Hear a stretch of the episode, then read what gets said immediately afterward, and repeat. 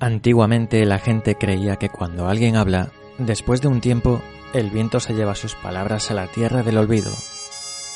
Pero a veces, solo a veces sucede algo y las palabras se quedan atrapadas en el viento para ser escuchadas de nuevo una y otra vez. Siempre que quieras, aquí, en tu podcast, en Hello Freaky.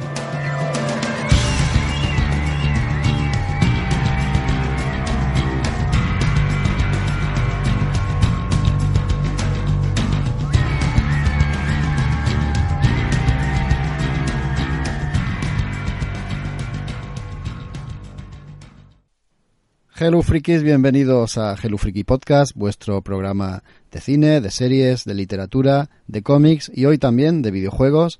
Vamos a hablar, los amigos que nos hemos reunido para el programa, de los últimos juegos que hemos gozado, hemos disfrutado, a los que nos hemos enganchado antes de que salga ese Red Dead Redemption 2 que estamos esperando pues como la llegada del Mesías. Yo le pido a los cielos que me conserve la salud y la vida hasta que llegue ese ese juegazo. Después haremos el correspondiente programa de videojuegos también hablando de él, pero antes pues han salido también otros triples As, como los que vais a escuchar los análisis hoy en este programa, ya veréis. Por supuesto, no estoy yo solo haciendo esto, tengo al grupo de amigos habitual que está en, en el tema de videojueguil. Voy a empezar presentando a Maite. ¿Qué tal, Maite?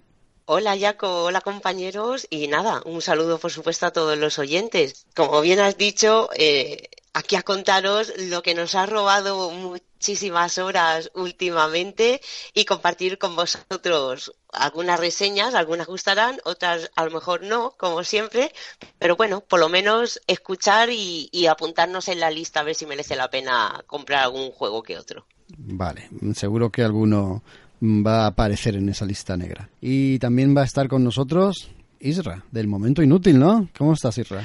Bueno, sí, de momento inútil ya, yo puedo decir ya de Hello Freaky ya, porque si vengo todas las semanas ya, creo que estoy más, más, del, más de Hello Freaky, o sea que totalmente, o sea que bueno, que la verdad que muy contento de estar con vosotros otra vez. Y nada, hay una cosa que he detectado desde que estoy en Hello Freaky y es que, pues bueno, las cosas que hago se han multiplicado por 25, así que, bueno, no sé si daros las gracias o, o, irme directamente, pero nada, que estoy encantado de estar con vosotros y de también, y de también también pues eh, haberme hecho unas partidas y comentarlas con vosotros hoy. Yo te tengo que decir, Isra, que el juego que trae a quien voy a presentar ahora después mmm, me tiene me tiene loco por probarlo, pero es que los que traes tú les tengo miedo porque estoy seguro de que me los vas a vender muy bien. Vamos a presentar a este que yo he comentado que también va a acompañarnos, no es otro sino que Daniel Collado. ¿Qué tal, Dani? Buenas noches, chicos. ¿Qué tal, Jaco? Y Ramaite, frikis. Aquí estoy, de vuelta, por fin. Eh, pues sí, con, ya digo, el cerebro atrochado. Y, y bueno, eh, Isra, es que Hello Freaky, cuando te dedicas a Hello Freaky, amplías la región suroccipital de tu córtex neuronal, o sea, la estimulas eh, en formas que no habías imaginado antes. Yo lo sé, tío. Ya lo he notado, sí, lo he notado, lo he notando. Te vuelves un hombre multitasking, esto es así. Pero bueno, aquí estamos disfrutando como siempre y juegazos traemos hoy, Jaco. Juegazos, sí. bueno, yo vengo muy loco, ¿eh? Sí, sí, hoy, hoy va a estar la cosa caliente. Eh, yo, esa parte del cerebro que has dicho no sé si la tengo, Dani, te lo confieso. Sí, que voy a empezar eh, diciendo cuál es el menú que tenemos para hoy, antes de poner la sintonía de, de videojuegos. Y lo que tenemos para hoy es lo siguiente. Vamos a empezar haciendo una pregunta que va a ser, pues, eh, va a ser repetida en cada programa de videojuegos. Y es que os voy a preguntar, aparte de los juegos que traéis para reseñar, si le habéis dado estos días a otros juegos, ¿no? Y así de paso aprovechamos, pues, para rescatar juegos más antiguos que, como aquí prima la novedad no solemos traer. Esa va a ser la primera parte del programa. Luego nos iremos a la, a la, a la sección de las apps. Iba a decir las absurdas, pero ya no van a ser tal así, sino que vamos a traer todo tipo de cosas, juegos, aplicaciones de toda índole y también tendrá su hueco a las aplicaciones absurdas. No pueden faltar, pues por lo menos para echarnos unas pequeñas o unas grandes risas. Después tendremos las reseñas y allí pues eh, escucharemos cinco cinco juegos que van a ser los siguientes. The Messenger, eh, en su versión de PC, Shadow of the Tomb Raider, Magic Arena, Spider-Man para Play 4 y Wonder Boy. estos son los contenidos que tenemos para hoy, para nuestro programa de videojuegos. Y antes de empezar a hablar de, de este tema, de este ocio, vamos a escuchar la nueva sintonía que tenemos preparada y está dedicada a Maite.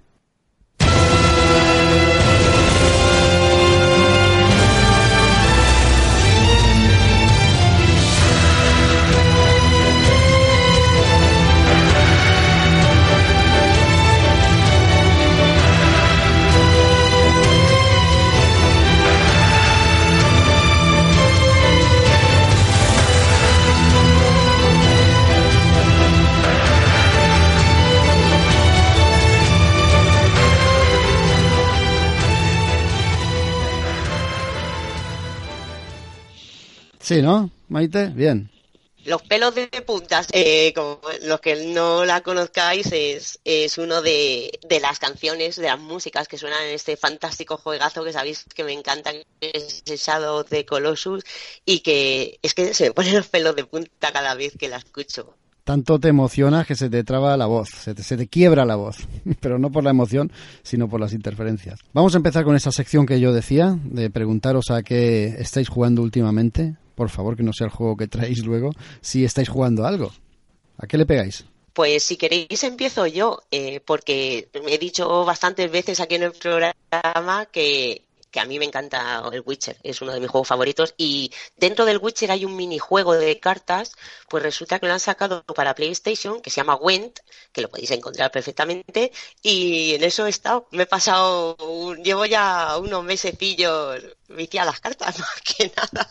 Yo le estado pegando últimamente al Assassin's Creed, eh, el Black Flag, el juego de los piratas de Assassin's Creed que llegó, la verdad es que para mí llegó en muy mal momento porque fue esa época de saturación en los que no salía un Assassin cada año, salía cada seis meses y a mí me llegó a saturar mucho la franquicia, mira que soy de los Assassin, ¿eh?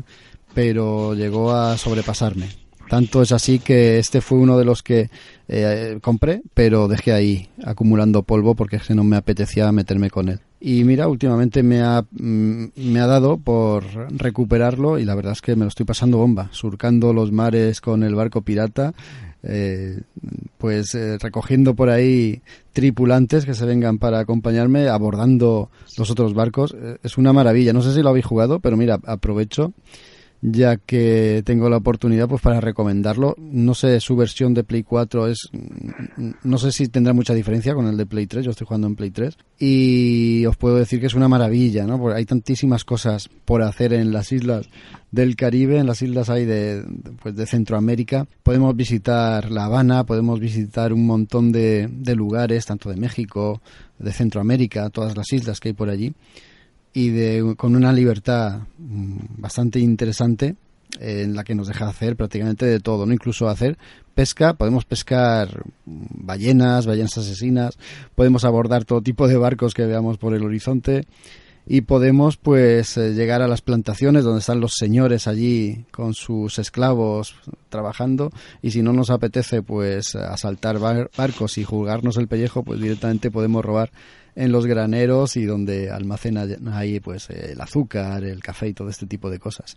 Como siempre el componente histórico muy muy interesante con piratas reales y con una época que es el siglo XVII, una época dorada de la piratería que se puede explorar de una manera maravillosa en este juego. Me lo estoy pasando bomba. Estoy intentando meterle caña antes de que salga el Red Dead, como decía antes. Lo tengo ahí entre ceja y ceja y nada, ahí estoy, surcando los mares, pasándolo la mar de bien entre cánticos, que por cierto, qué que, gracia, ¿no? Cuando llegas a La Habana o alguna isla por ahí que hay predominancia española y escuchas como cantan saetas o cantan alguna sevillana o alguna cosa de esas. Muy gracioso. Qué bueno.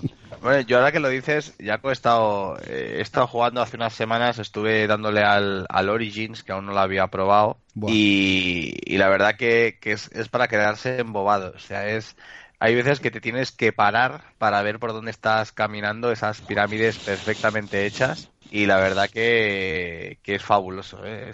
es, auténticamente fabuloso el trabajo que llegan a hacer en, este juego. Dani, ¿tú has jugado alguno?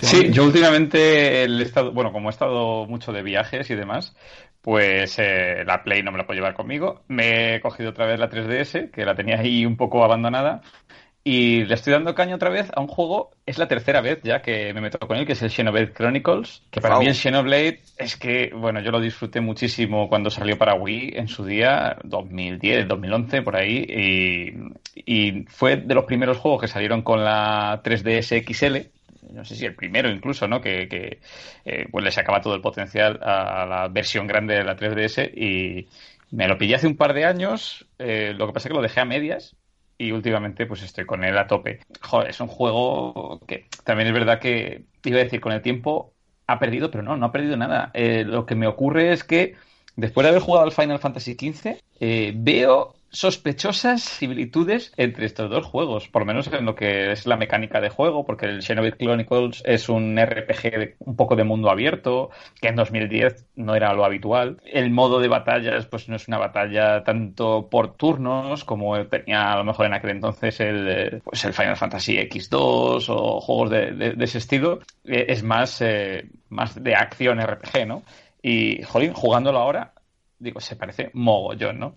Pero, pero vamos, juegazo con una historia eh, chulísima, no muy de ciencia ficción, con dos titanes que lucharon en el pasado y de sus cadáveres surgieron dos continentes, uno mecánico, el de los Mekons, y otro el de los Humas, Bionis, que es eh, orgánico, ¿no? Y, y, cuenta un poco el conflicto de estas dos estirpes y la historia de un humano que tiene una espada de los Mekons que se llama Monado, que le ayuda bueno, tiene múltiples poderes la espada, ¿no? Pero entre otros puede ver el futuro a corto plazo, ¿no? Y eso le ayuda en el combate y demás y, te da opciones también a la hora de, de luchar y eso que, mola mucho.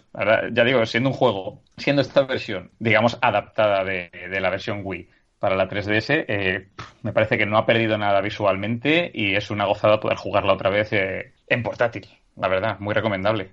Qué chulada. Bueno, antes de terminar esta parte, Isra, ¿qué nos querías comentar de un juego? Sí, Mira, eh, os voy a comentar porque le, he estado dando a, un juego clásico y le he estado dando a un juego clásico porque va a aparecer un montón de años después una continuación que para mí ha sido súper emocionante. Os estoy hablando de, de Streets of Rage, que fue un uh. videojuego, un beaten up de Mega Drive que tuvo tres, tres entregas y una compañía pues pequeñita, pero no tanto, que luego también hablaremos de ella con, con uno de los juegos que, que traigo, pues se ha aventurado a, a sacar a algo que, que, que, me encanta, que es el Streets of Rage 4. 4 Y hay vídeos en YouTube con lo que podemos ver y es una pasada, es una pasada porque han recuperado completamente el espíritu de, de lo que para mí es el mejor juego que tuvo la consola Mega Drive. Y claro, la, cosa está en que he vuelto a jugar al, al Streets of Rage 1, al 2 y al 3 y es que son fabulosos, es que no han perdido nada en estos años. Y algo, algo que si lo volvéis a jugar tenéis que, que fijaros es que estamos probablemente ante la mejor banda sonora hecha jamás para un videojuego, porque el señor Yuzo Kishiro, eh, perdón, Yuzo Kushiro hizo una, una pedazo de banda sonora para, para este juego que siempre se ha, pues, se ha celebrado como una de las mejores de, la historia, ¿no? Y es, y es fabuloso. Eso es, es lo único que nos queda por saber si, si este hombre, pues, eh, al final hará la banda sonora de Streets of Rage 4 o bueno, o señor Yuzo Koshiro pues se quedará únicamente pues como autor de, las otras sagas, ¿no? Pero ojalá, ojalá pueda pueda volver el Streets of Rage con su con su compositor original y darnos una, una obra maestra de los de los beatemaps. Me flipa, Axel se ha dejado barba, tío. Sí, se ha dejado barba. qué juegazo, qué juegazo, ¿no? Que, que, le eché un ojo a la gente porque estaba, estaba viendo los gráficos y demás, a ver cómo lo habían adaptado, si, si querían haber sido un poco retro gamer, pero veo que tiene un estilo anime flipante. Sí, sí, y con mucho respeto, ¿eh? O sea, es decir, tiene la estética similar, pero eh, pues bueno, manteniendo que es un juego nuevo y que, evidentemente pues se tendrá que adaptar al tiempo en el que estamos. Pero bueno, de momento no hay una fecha de lanzamiento, lo que sí que se sabe que no, que no tardará mucho en, en lanzarse, o sea que estaremos esperando. Muy bien, era, era lo que quería yo con esta sección, recuperar un poco esos juegos que no tienen cabida en las reseñas y de los que nunca hablamos, y eh, aunque sea mencionarlos ¿no? y, y, recomendarlos, porque es una pena que dentro de este mundillo prime siempre lo que es la novedad y nos olvidemos de todo lo demás. Vamos ya con la sección de las apps y empiezo yo con una aplicación que no, si no sé si es cutre o no, lo que sí es es un tanto Iba a decir inútil, pero tampoco es que lo sea. Ahora, ahora veréis. Se trata de el, el Friki Test, un test para, para frikis, como así, como así dice el título, pero para frikis del mundo de los videojuegos. Eh, tiene unos cuantos minijuegos en los que te va haciendo preguntas del mundillo y si contestas pues puedes eh, superar pantallas. Cada vez que superas una pantalla consigues un mando. El mando de la Super Nintendo el mando de la PlayStation 1 el mando de la Dreamcast. Así hasta que superas todas las pantallas no la primera de todas es una especie de cinta transportadora donde hay trampas. Si aciertas al responder la pregunta que te formulan eliminan la trampa de la pantalla y así superando todas las trampas que hay a lo largo de la pantalla llegas al final de la misma y obtienes el mando. Después eh, tienes que saltar eh, como si fuera un plataforma, ¿no? De, un, de una plataforma a otra, pero no hay botones de salto. Tienes que acertar la pregunta que te formulan. Si la aciertas, das el salto y si no, pues te caes a unos pinchos. Luego el personaje, que es el, el personaje, no lo he dicho, es el típico friki, ¿no? Con gafas, la cara así con granos y tal. Ese es el personaje que aparece aquí en la pantalla haciendo sus cosas. Y en la tercera pantalla estaba diciendo, eh, está escalando una montaña, por la cual de vez en cuando aparece un buitre que te puede, eh, puede hacer que te sueltes de la montaña y te caigas. Tienes que llegar a la cima y cada vez que acertamos una pregunta, pues el friki mm, consigue trepar unos metros hacia arriba. Si fallas, va hacia abajo. Tienes que conseguir llegar hasta la cima y conseguir el, el, mando oportuno. Ese es el minijuego o los distintos minijuegos que componen este friki test. Pero luego tenemos los exámenes. Y hay tres tipos de exámenes distintos. Uno de videojuegos retro, bueno, más que retro, digamos, de videojuegos primigenios. Luego hay otro de videojuegos retro y luego hay otro examen de videojuegos actuales. Te hacen unas preguntas, son 10 preguntas, mientras un personaje a lo Donkey Kong te arroja un barril, antes de que llegue el barril a ti tienes que, que responder. Tienes un tiempo, claro y aquí si, si, aciertas o fallas te van haciendo el conteo, ¿no? Te hacen 10 preguntas y ese es el examen, ¿no? Eh, yo, después de repetir muchas veces, he conseguido aprobarlos todos, pero de verdad que no es nada fácil. Hay preguntas muy facilonas y muy sencillas, pero hay otras muy rebuscadas y muy complejas. Más o menos para ver el nivel que tienes de conocimientos de este mundillo es un buen baremo este juego. Es bastante exigente, pero bueno, por lo menos es divertido. Si estás dentro de esto de los videojuegos y te gusta este ocio, te va a entretener porque te va, te va a recordar algunas, algunos juegos y algunas anécdotas y algunas curiosidades que y además te va te va va a hacer que te des cuenta del conocimiento a veces tan inútil también que tenemos dentro no y que hemos ido adquiriendo a lo largo de los años de tanto ocio. Los comentarios solo encuentro tres comentarios en la aplicación así que los voy a leer los tres. El primero dice muy simpático y perfecto para ver cuánto sabes de juegos retro el segundo dice una pasada y el tercero dice caca hater o sea hay de todo. Hay a quien le ha gustado y hay quien lo odia. Yo, mm, vuelvo a repetir, no es una aplicación que te vaya a salvar la vida, eso sí. Te aligera unos cuantos momentos de aburrimiento y sirve pues para que veas el nivel de conocimiento profundo que tienes sobre, sobre este ocio y poco más. Es, es una cosa que no tiene mucha mayor trascendencia. No sé, ¿qué seguir vosotros? O si queréis preguntar algo, no lo sé. ¿No? Eh, la, ¿Te dan bastante tiempo para responder o tienes que ir ligerito? tienes que ir ligerito, eso es el problema. Tienes que ir ligerito. Y cuando la pregunta tiene tres líneas de texto, casi no te da tiempo a leerlo. Eh, pero hay otras que a lo mejor solo son cuatro, cuatro palabras. O sea, hay, hay, de todo. Pero por regla general, los enemigos se te abalanzan rápido, el barril se te acerca rápido y la, la cinta transportadora Mm, se mueve bastante rápido también. Tienes que leer rápidamente y casi no da tiempo a pensar. Así que, mira, reto añadido, pues eso, al nivel de sapiencia que tengas sobre el género. Vale, entonces no te da tiempo a hacer trampas y a buscar las respuestas en Google. Ni, de broma, que va, que va. Bueno, Maite, sigues tú con Goof Balls Goals. Bueno, pues este juego cutre, bueno, cutre, cutrísimo, hasta la saciedad. Eh, resulta que vi un vídeo en YouTube que me hizo mucha gracia porque va de fútbol, es un juego de, de fútbol, pero me gusta, lo que me gustó fue porque los jugadores eh, son como muñecos Michelin ¿vale? Están súper gordos y parece que no tienen, como si no tuvieran huesos. O sea, en cuanto se mueven, se caen. Y entonces, en un, vídeo súper cortito que, que, vi en YouTube, digo, ay, pues mira, me hace gracia y me lo voy a descargar. Tienes el campo de juego, tiene los 11 y 11 jugadores de jugar supuestamente tiene que ser muy fácil, ¿vale? Porque tiene dos botones. Uno que es para seleccionar con qué jugador del campo quiere jugar, pues para seleccionar el que está más cerca de la pelota y vas cambiando de jugador conforme se va moviendo la, pelota.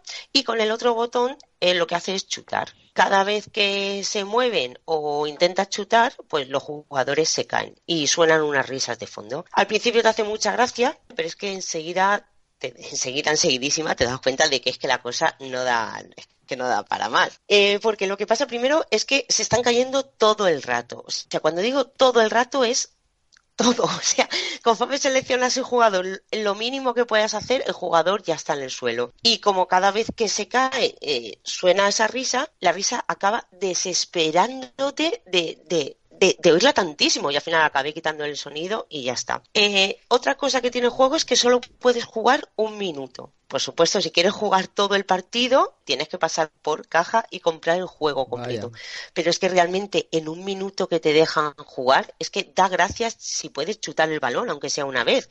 Porque como digo, están tantísimo tiempo eh, en el suelo que es que no llegan ni a acercarte a la pelota. Y además es que ya no eso, es que yo no he conseguido ni hacerlos andar, acercarse hacia, hacia la pelota. Vas tocando la, la, pantalla para darle la dirección a las que se quieren mover, pero mm, es que de verdad que no se mueven. Y es eso, solo tienes un minuto. Luego también eh, tienes dos minijuegos. Uno que se llama Colobola, que dura 10 segundos. ¿vale? Hay unos jugadores encima de un andamio que sí que les puedo lanzar pelotas, los tiro al suelo pero no sé qué es lo que hay que hacer con ellos, porque realmente no entiendo la, finalidad de ese, de ese minijuego. Y hay otro que se llama Terramoto, no Terremoto, ¿vale? Terramoto, que también dura 10 segundos y en el que aparecen tres jugadores encima de un tablero inclinado. Claro, conforme aparecen los jugadores, caen en ese tablero y se caen y lo mismo, o sea, le puede lanzar pelotas, pero me pasa como el otro. O sea, que, que no entiendo para nada qué es lo que se trata de eso. Claro, me metí en los comentarios de la gente, digo, porque a ver, yo soy que soy bastante inútil, porque eso lo he dicho mil veces, pero es que vaya, o sea, de no hacer, no conseguir que ni un jugador se mueva, eso es, no, no, no sabía qué es lo que estaba haciendo mal, no lo comprendía, no tiene ningún tipo de opción, no tiene ningún tipo de, explicación ni de, hombre, el fútbol hasta cierto punto es el fútbol, ¿vale? Pero es que de los minijuegos tampoco. Y claro, como he dicho, me metí en los, en los comentarios y es que resulta que a, todo el mundo le pasa lo mismo, o sea, que encima el juego no va. O sea, te dan un test que de un juego un minuto. O sea, de verdad, suena el pitido, cae la pelota de que se quiera acercar, es que ya ha pasado un minuto. Y encima, claro, pretenden que si quieres jugar, paga pero déjame por lo menos jugar o explícame qué es lo que estoy intentando comprar. Así que no recomendarlo absolutamente para nada y lo que digo, si a lo mejor hay 100 comentarios, los 100 comentarios son exactamente iguales de que no, no andan, no se mueven, las risas me ponen de los nervios. Y digo, yo lo leía y decía, macho, estoy completamente de acuerdo con todos vosotros. Así que eh, Goof Fall Goals, ni os acerquéis a él ni con un palo. Al chopijo. yo, yo estaba viendo aquí algunas imágenes eh, mientras hablabas y los muñecos son así, parece muñecos hinchables, ¿no? Que están ahí moviéndose de una manera ortopédica y hay algunas imágenes que se les ve apelotonados cerca de una portería, cayéndose. Por lo que se ve, sí que leí un comentario de que para PC sí que funciona. Y digo, mm, vale, pero entonces ¿por qué lo sacas para móvil? Que es lo que no entiendo, que es como yo lo he jugado. Ya digo, piqué por un vídeo de YouTube y, y ya está, y poco más. Pero cuanto más digas que no juguemos, Maite, más ganas vamos a tener de jugar. Es que no va, es que no va. Bueno, yo que sé, intentadlo vosotros, que a lo mejor sí que es verdad soy una inútil como un templo, pero bueno, hay 100, 100 comentarios que secundan mi propuesta de que no va. Mira que Dani es capaz de pagar, para ver si va. Yo, yo soy usuario de iOS, o sea que yo tengo que pagar seguramente. Compra la versión premium. Venga.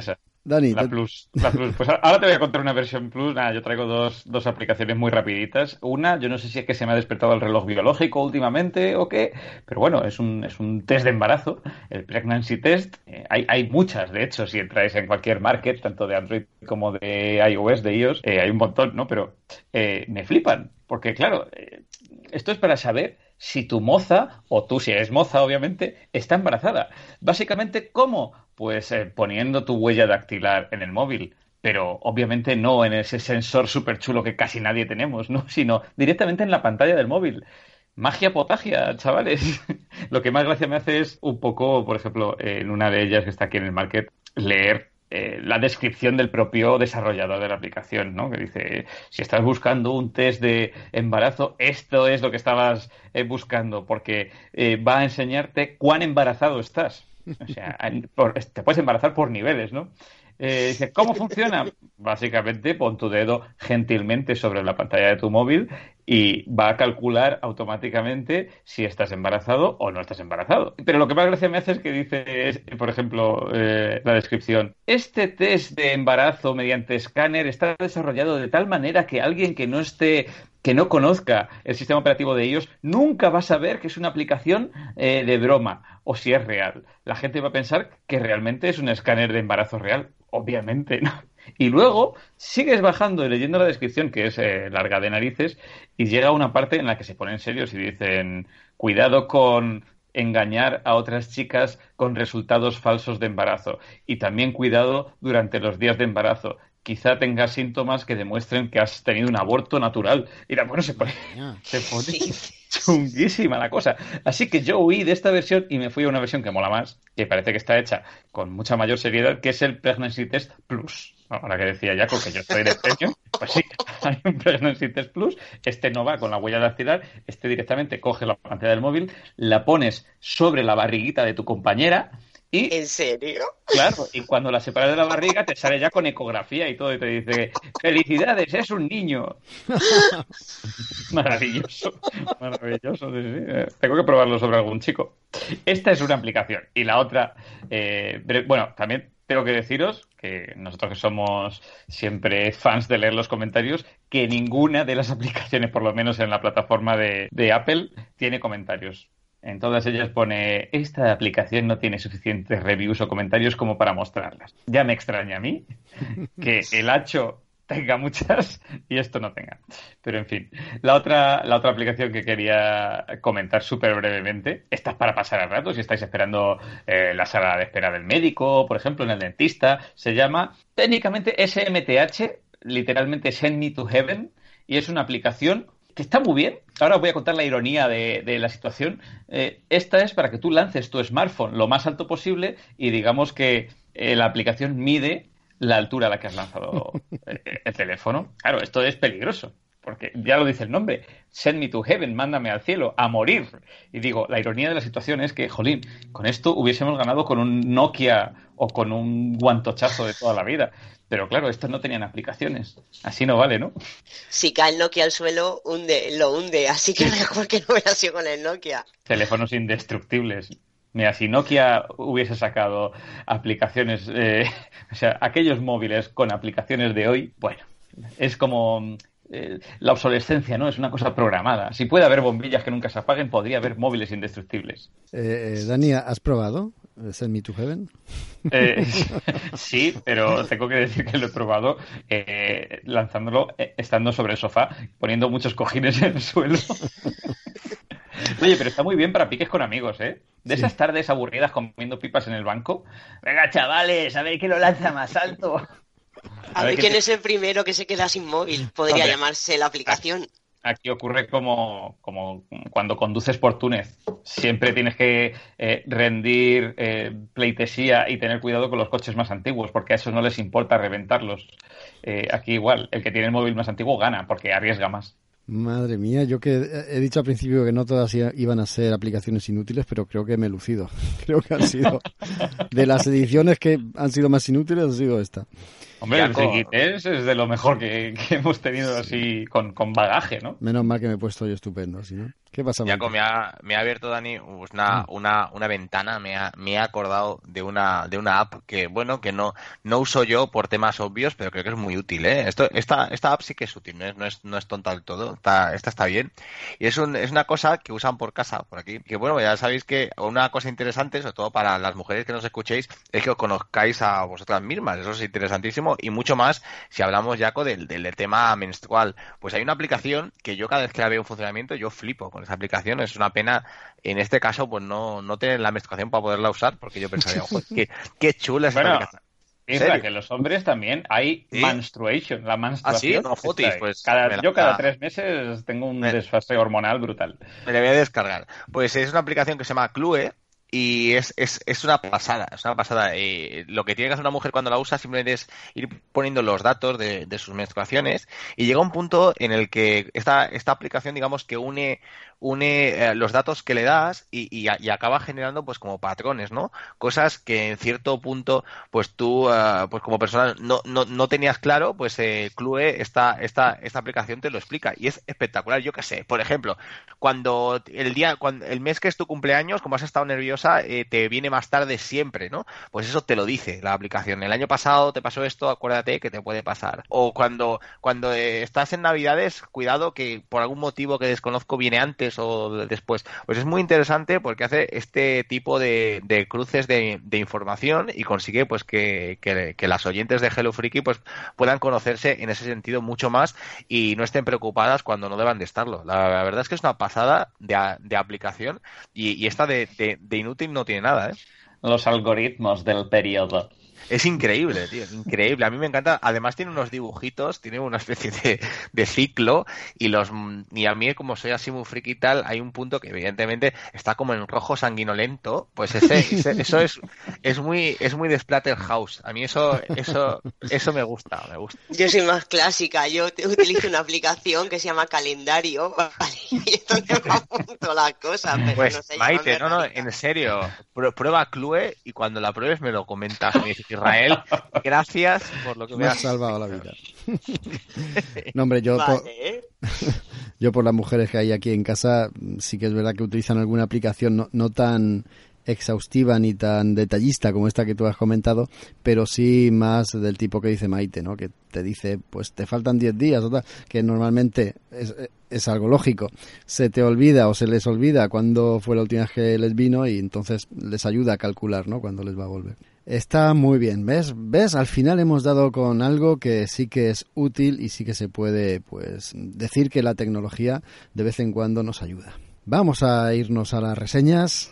Tenemos, Dani, recuérdame que hagamos sintonía para cada sección, que si no. Vale. Ya sabes, como tú te encargas de poner las voces en todo, pues por eso te sí, digo. Sí, que este año estoy muy triste. Le he dicho a Maite que hemos roto con, la, con mi tradición. Es verdad, te, hemos cambiado en la sintonía de inicio, pero es que teníamos que, dejar al chico nuevo, ¿no? Nuevo. ¿Eh? Sí, que sí, me parece genial. Vamos a empezar con las reseñas y soy yo el que va a dar inicio a, a, las mismas y lo voy a hacer de una forma, pues yo creo que poco habitual aquí en el programa. No solemos traer muchos juegos indies y mucho menos a la sección de reseñas. Siempre nos tiramos, ¿por qué será? Por los juegos AAA o por los juegos más mediáticos. Pero vamos, venga, vamos a, confirmar la regla con esta excepción y traemos, traigo The Messenger, un juego que me ha, me ha agradado pues de una manera muy positiva. Eh, venía, bueno, venía escuchando unas críticas realmente realmente inmejorables del mismo. Y antes de hablar de él vamos a ver voy a poner el tráiler. Y para eso habrá que compartir pantalla si no no lo vais a ver. Advierto eso sí que el tráiler eh, los que estáis escuchando el programa pues no vais a escuchar más que musiquita, una sintonía de 8 bits, pero luego, luego la comentamos porque tiene, tiene su sentido, tiene su porqué y veréis qué cosa más chula.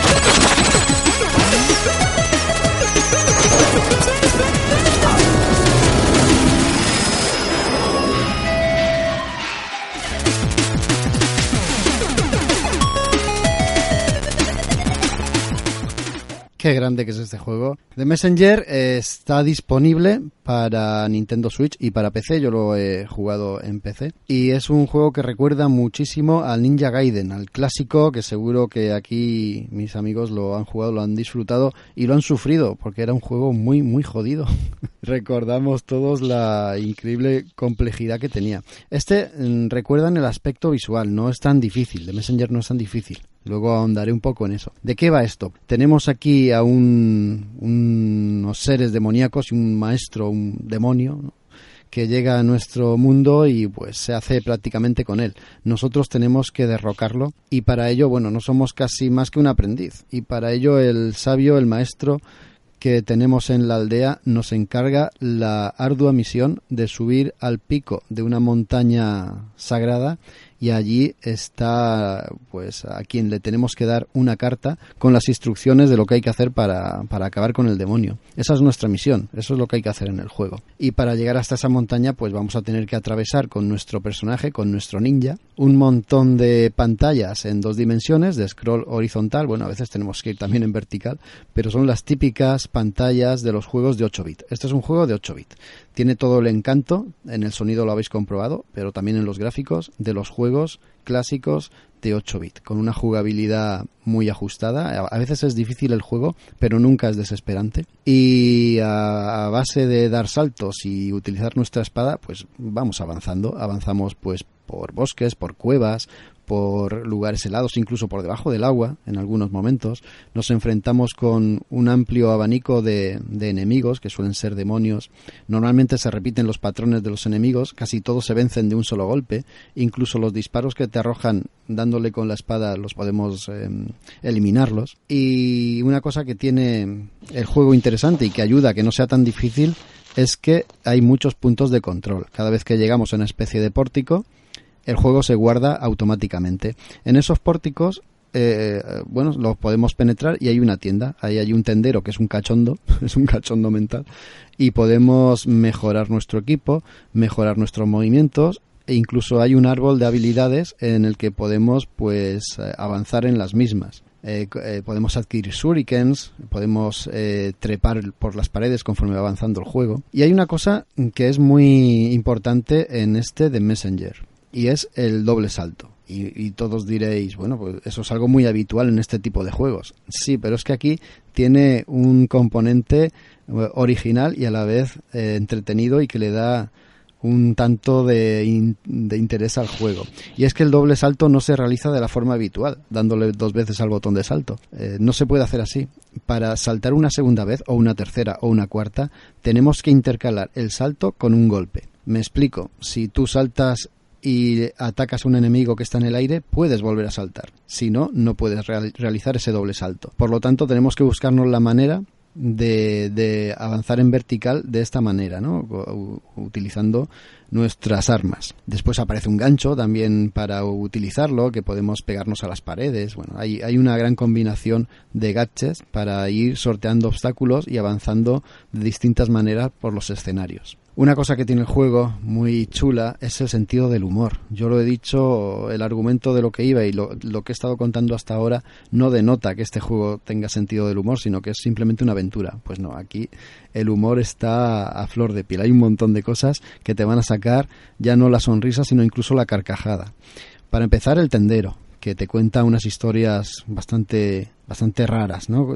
puedes decirle o pedirle que te cuente una historia y a veces te las cuenta con enjundia, a veces mm, son una auténtica rayada y otra te da, otras te da consejos bastante absurdos. Por ejemplo, eh, cuando estás a punto de, de llegar a la cima de la montaña, pues en la tienda le, le, comentas, no, no, ya solo me queda eh, poco para llegar al final de la aventura, al final del videojuego. Y el tendero te contesta, mm, se nota que no has leído los análisis del juego, ahora diré por qué.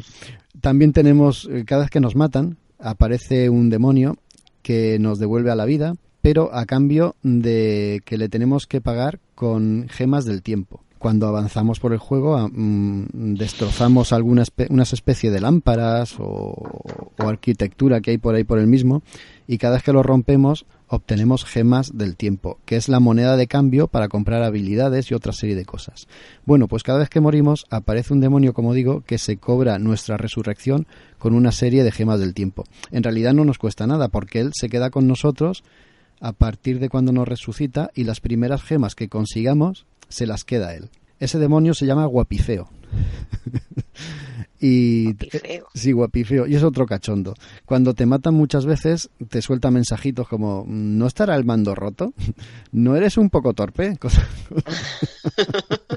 Cosas, de ese estilo que te hacen, te hacen bastante gracia. Bueno, el juego mm, dura, dura unas 5 horas, que poco, ¿verdad? Cuando llegas al final de esa cima, de esa montaña, y entregas ese mensaje, es que en realidad ese no es el final.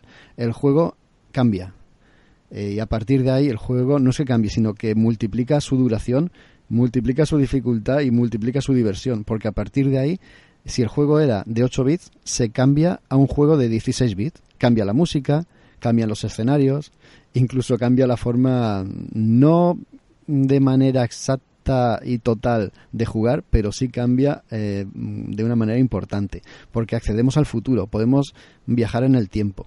Hay una especie de portales a lo largo del juego y podemos acceder a zonas nuevas tenemos que regresar a las zonas antiguas porque con este cambio de tiempo eh, descubriremos sitios nuevos y también, como digo, zonas y fases nuevas, con enemigos nuevos, cambia todo, cambia absolutamente todo. Y lo más interesante es eso, que el juego que era de 8 bits pasa a convertirse en un juego de 16 bits. Y, de verdad que, es un alucine, ¿no? Porque si antes era un Ninja Gaiden, ahora se convierte en un Metroid. El árbol de habilidades aumenta, ya no es el que teníamos antes, que creíamos que lo habíamos rellenado, no, ahora aumenta mucho más y el juego, mm, como he dicho, multiplica sus posibilidades, pero en todos los sentidos y en todas las direcciones. Es una pasada, porque de verdad te crees que va a acabar el juego y pasa esto. Por eso el mensaje que te daba el tendero, ¿no? De, decirte, se nota que no has leído las reseñas de las webs, decirme que va a acabar el juego ya. Muy recomendable, muy, muy bueno, una auténtica sorpresa. Es un juego eh, indie que supera a muchos de los juegos oficiales que están en las tiendas y yo, yo no puedo hacer más que recomendarlo. Como he dicho al principio, está en Nintendo Switch y está también en, en PC, en Steam, y de verdad, si os gusta mínimamente este tipo de plataformas o os gustan los juegos retro, ir de cabeza a por The Messenger porque os va a encantar y os va a tener enganchadísimos hasta que lo acabéis. Espero haberos picado. Este es de los míos, sí. me, me flipa el look, sobre todo porque creo que tiene la esencia. Mm, me estaba recordando un poco en tono por el tema del humor que comentabas y, por el look ochentero, con Fury, ¿no? En el sentido de que es un producto que, aún y hecho hoy en día, intenta sacar ese sabor de, aquella época en cuanto a diversión y en cuanto a, en cuanto a tono. Y supongo, Jaco, que está completamente traducido al español, ¿no? Por lo de guapifeo. Además, está traducido y muy bien traducido. En español cachondo. En español cachondo. Es, es, es, una delicia leerlo. Yo recomiendo que todos los cuadros de texto los leáis, que cada vez que tengáis oportunidad de hablar con un personaje, que habléis con él, porque es que os vais a partir de risa. Incluso los enemigos finales. Es un cachondeo. El otro día no me acuerdo a quién se lo comentaba, creo que, que a Maite se lo comenté, que hay mm, dos cíclopes así gigantescos que cuando combates con ellos, ellos están como, como si estuvieran peleando en, en, un combate de lucha libre, ¿no? Pelea, peleas con uno y cuando le estás venciendo le da una palmada a su compañero y cambian de lugar. ¿no? Hay un monstruo así gigantesco que está golpeando el suelo y cada vez que golpea el suelo pues casi te, te da, no tienes que esquivarlo y es un enemigo final. Cuando le vences, esto es un pequeño spoiler pero es que no puedo aguantarme, cuando le vences, ah, te he vencido, no sé qué me has atacado y el otro te dicen, pero si yo no te he atacado, simplemente estaba intentando hacer un agujero, eres tú el que me ha atacado a mí. te, quedas pensando y dices, hostia, es verdad, si he sido yo el primero que le ha dado el espadazo. Está muy, muy bien, está muy bien currado, está, no sé, hay mucho, hay mucho ingenio aquí detrás y hay muy buenas manos detrás de este juegazo. De, verdad, y además por el precio que tiene, eh, vale, vale muchísimo la pena hacerse con él. Así que ni, ni os lo penséis. Hombre, ya, a, mí, me lo has vendido también. Hombre, yo estoy flipando, pero es que, Jaco, hay una cosa que me, que me parece muy interesante que está pasando con los videojuegos actualmente, es que ahora parece que no hay... Hubo un tiempo que había como barreras tecnológicas, ¿no? Es decir, que, que parecía que, que, solo podías disfrutar eh, realmente con lo último que hay en el mercado, ¿no? Y, y, y, la, y, la, y la irrupción de los móviles en la escena eh, ha hecho pues que aprendamos a disfrutar de cosas mucho más sencillas y al final eso, digamos que se ha, pues se, se ha venido haciendo en todas las demás plataformas, ¿no?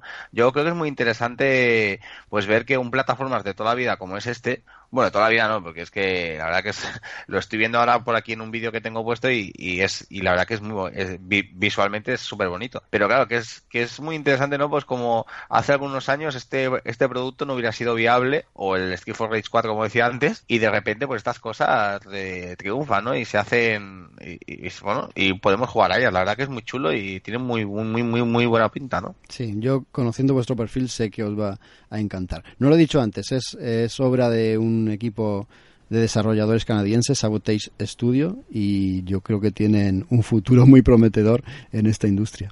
Venga, vamos a dejar aquí el Messenger y pasamos a que Isra me ponga los dientes largos con la nueva aventura de Lara Croft en el nuevo, el último de esta trilogía, Tomb Raider. Vamos a ver el tráiler.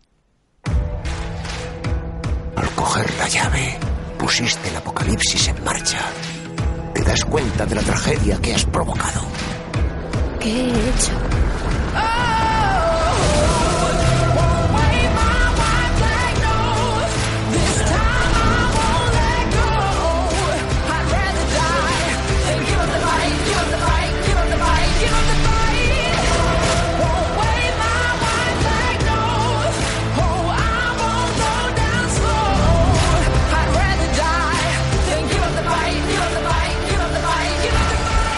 ¿Cuántas vidas has arrebatado? ¿Y para conseguir qué? No permitiré que lo hagas.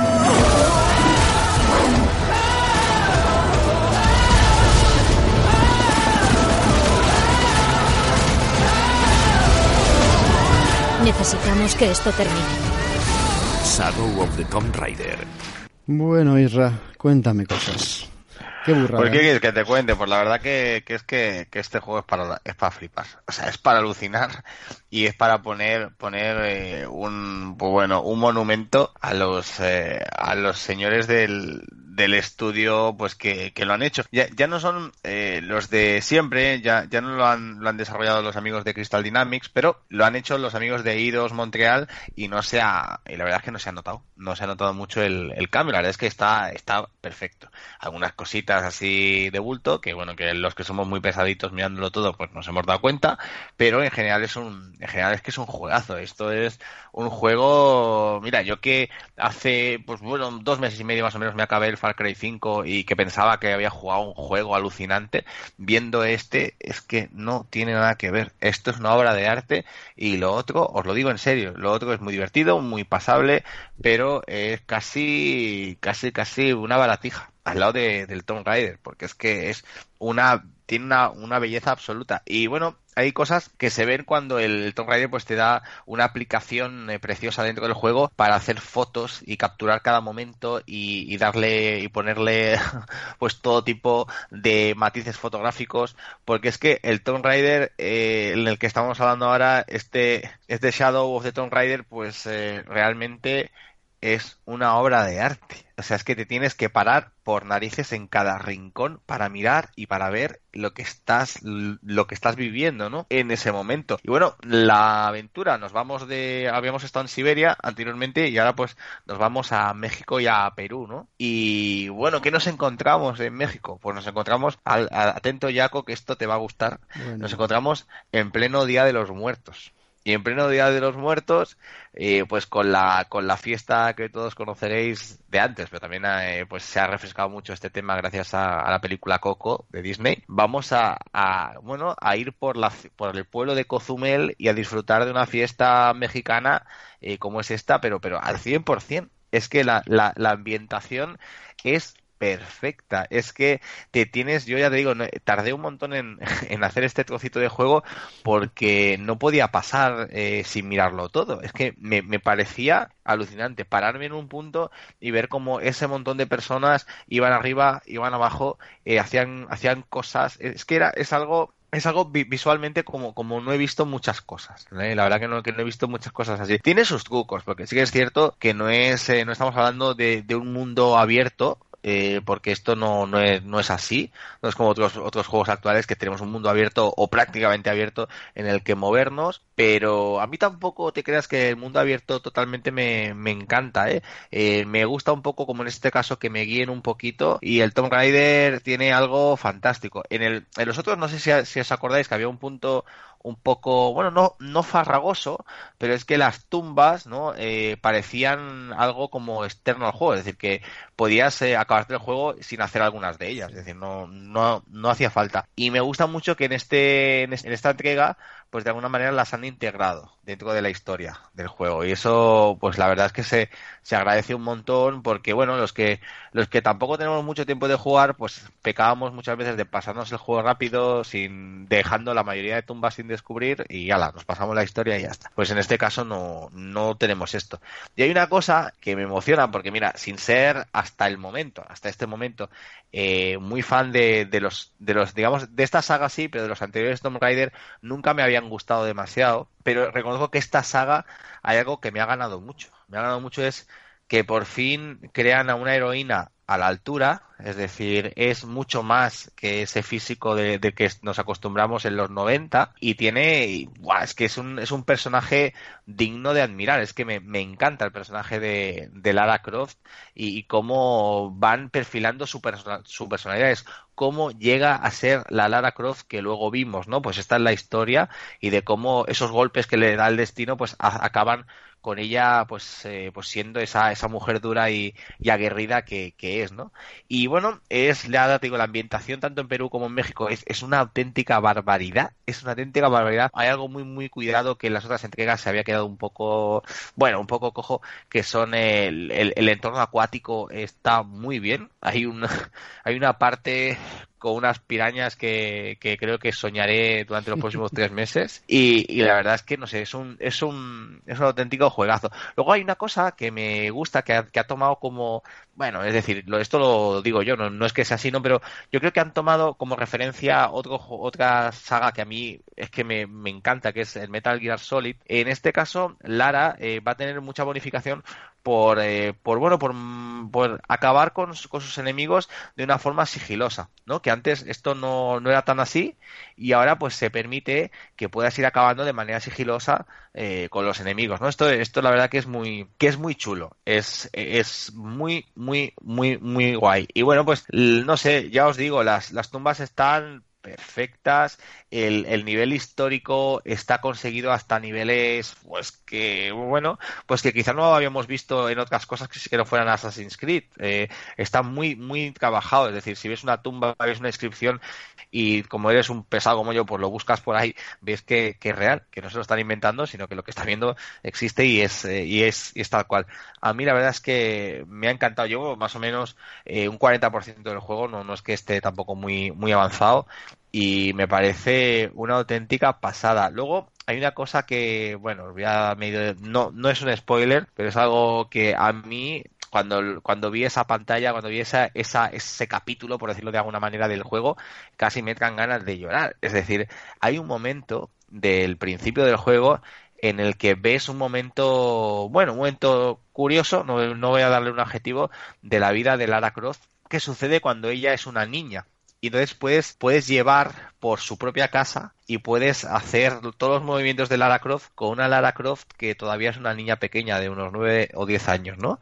Pues esa, esa parte me parece tan chula, o sea, me parece tan chulo porque digamos que eh, puedes caminar por un patio de juegos de Lara Croft en el que ella pues practica de broma, de mentira, de en, en ámbito jugado todos los movimientos que luego cuando es cuando es mayor, ¿no? Y no sé, incluso el, el mapa, el mapa que, que, puedes ver cambia por un mapa pintado como a, como a Plastidecor. Y la verdad es que, no sé, esa, esa, esa pantalla, hay gente que dirá que para qué, pues yo no, para mí me parece perfecto, ¿no? Porque le da al personaje una entidad que en, en, las sagas anteriores pues no tenía. Ahora la, Lara Croft es mucho más humana y lo, y lo demuestra pues enseñándonos cómo fue su infancia y por qué Lara Croft se acabó convirtiendo en lo que es, ¿no? Casi me parece la génesis de un superhéroe, es que es igual. A mí me, encanta cómo, cómo tratan este punto y no sé. Es que ya, como vienes a jugar, no sé si vas a poder parar, te lo digo ya. Yo lo que no puedo es con mi vida, porque estamos, estamos grabando esto. Cuando la gente escuche este programa, acaba de salir el Assassin's Creed nuevo, me hablas tú del Tomb Raider, el de Spider-Man que lo tengo pendiente, está a punto de llegar el Red Dead, no puedo, no puedo, de verdad aquí eh, no sé qué voy a hacer. Pero te quería preguntar, eh, me imagino, es que una pregunta es un poco absurda, porque me imagino que sí que está. El tema de la supervivencia, el tema del sufrimiento de Lara no es la Lara de los antiguos juegos, ¿no? Que pegaba saltos y se dedicaba a superar plataformas y enemigos, ¿no? sino que sigue respirando esa herencia de los dos anteriores de esta trilogía, ¿no? el sufrimiento, el pasarlo mal, que incluso te duelen, estás jugando y te duelen las heridas que sufre Lara, todo eso está presente, ¿verdad? Bueno, no solo te duelen, sino que, que ya ella lo muestra en pantalla, o sea, es que si le atacan a una parte del cuerpo, ella cogea de esa parte del cuerpo y, y, y sientes, eh, además es que el entorno gráfico, visual y sobre todo hay una cosa que poca gente a veces comenta, el sonido es una auténtica barbaridad porque cuando le duele algo o se da un golpe tú lo sientes, tú, tú lo notas realmente, es, es, muy es muy plástico en este sentido del juego, ¿no?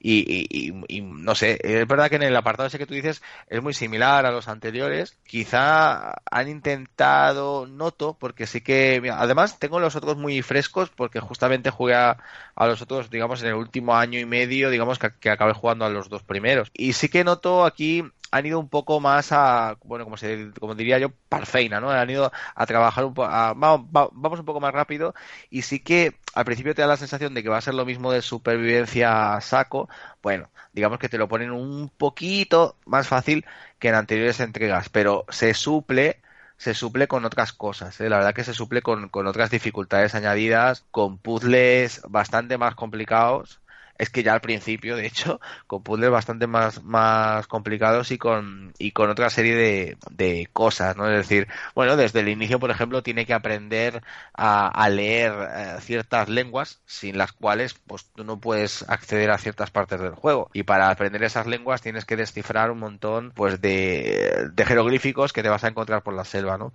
Y bueno, cosas como esta, la verdad es que le dan al juego una entidad chulísima. Y lo, y lo, y lo que te digo, cuando vi que en, en el menú de opciones no de la consola, que también las tengo, pero en el mismo juego te ofrece un editor de fotografía completo para hacer lo que quieras con las fotos y compartir y tal, es que lo que tienen que ofrecer es, es digno de ver y es, es total. Sobre todo, eh, Jaco, cuando juegues, acuérdate de mí cuando estés jugando en, en, la fiesta, en la Noche de los Muertos, la fiesta de los muertos, de ese 1 de, de noviembre en, en Cozumeles espectacular. Es que te tienes que parar por narices a verlo todo diciendo, a ver, a ver, a ver, vamos a parar esto, que como, bueno, es lo más parecido a viajar. O sea, es espectacular, de verdad.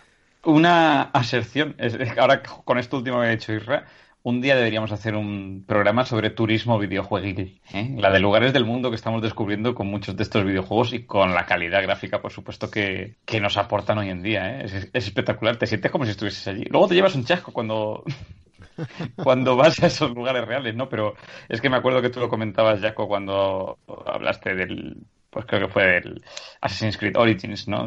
Lo, que comentaba antes Isra también, cómo puedes detenerte muchas veces ante la grandiosidad de determinados escenarios, ¿no? Yo recuerdo también los dos anteriores Tomb Raider y ahora me ha estado pasando también con este Spider-Man, luego lo comentaré, pero es que eh, a veces llegamos ya a, pues eso, a escenarios espectaculares, ¿no? E hiperrealistas. El Egipto que vemos en el Assassin también es una flipada, ¿eh? Sí, sí, por eso digo que me ha acordado de aquellos comentarios de Jaco, sí, sí. Bueno, yo no quiero seguir hurgándome en la herida, y eso que no soy Lara, porque tengo muchas ganas de jugar al juego. Me ha dejado muy intrigado el tema de las pirañas. Espero que no sea en un vídeo. Vamos a pasar al siguiente que, nos lo trae Maite y es el Magic Arena, ¿verdad? De este no hay trailer, Maite, así que dale, tranquila.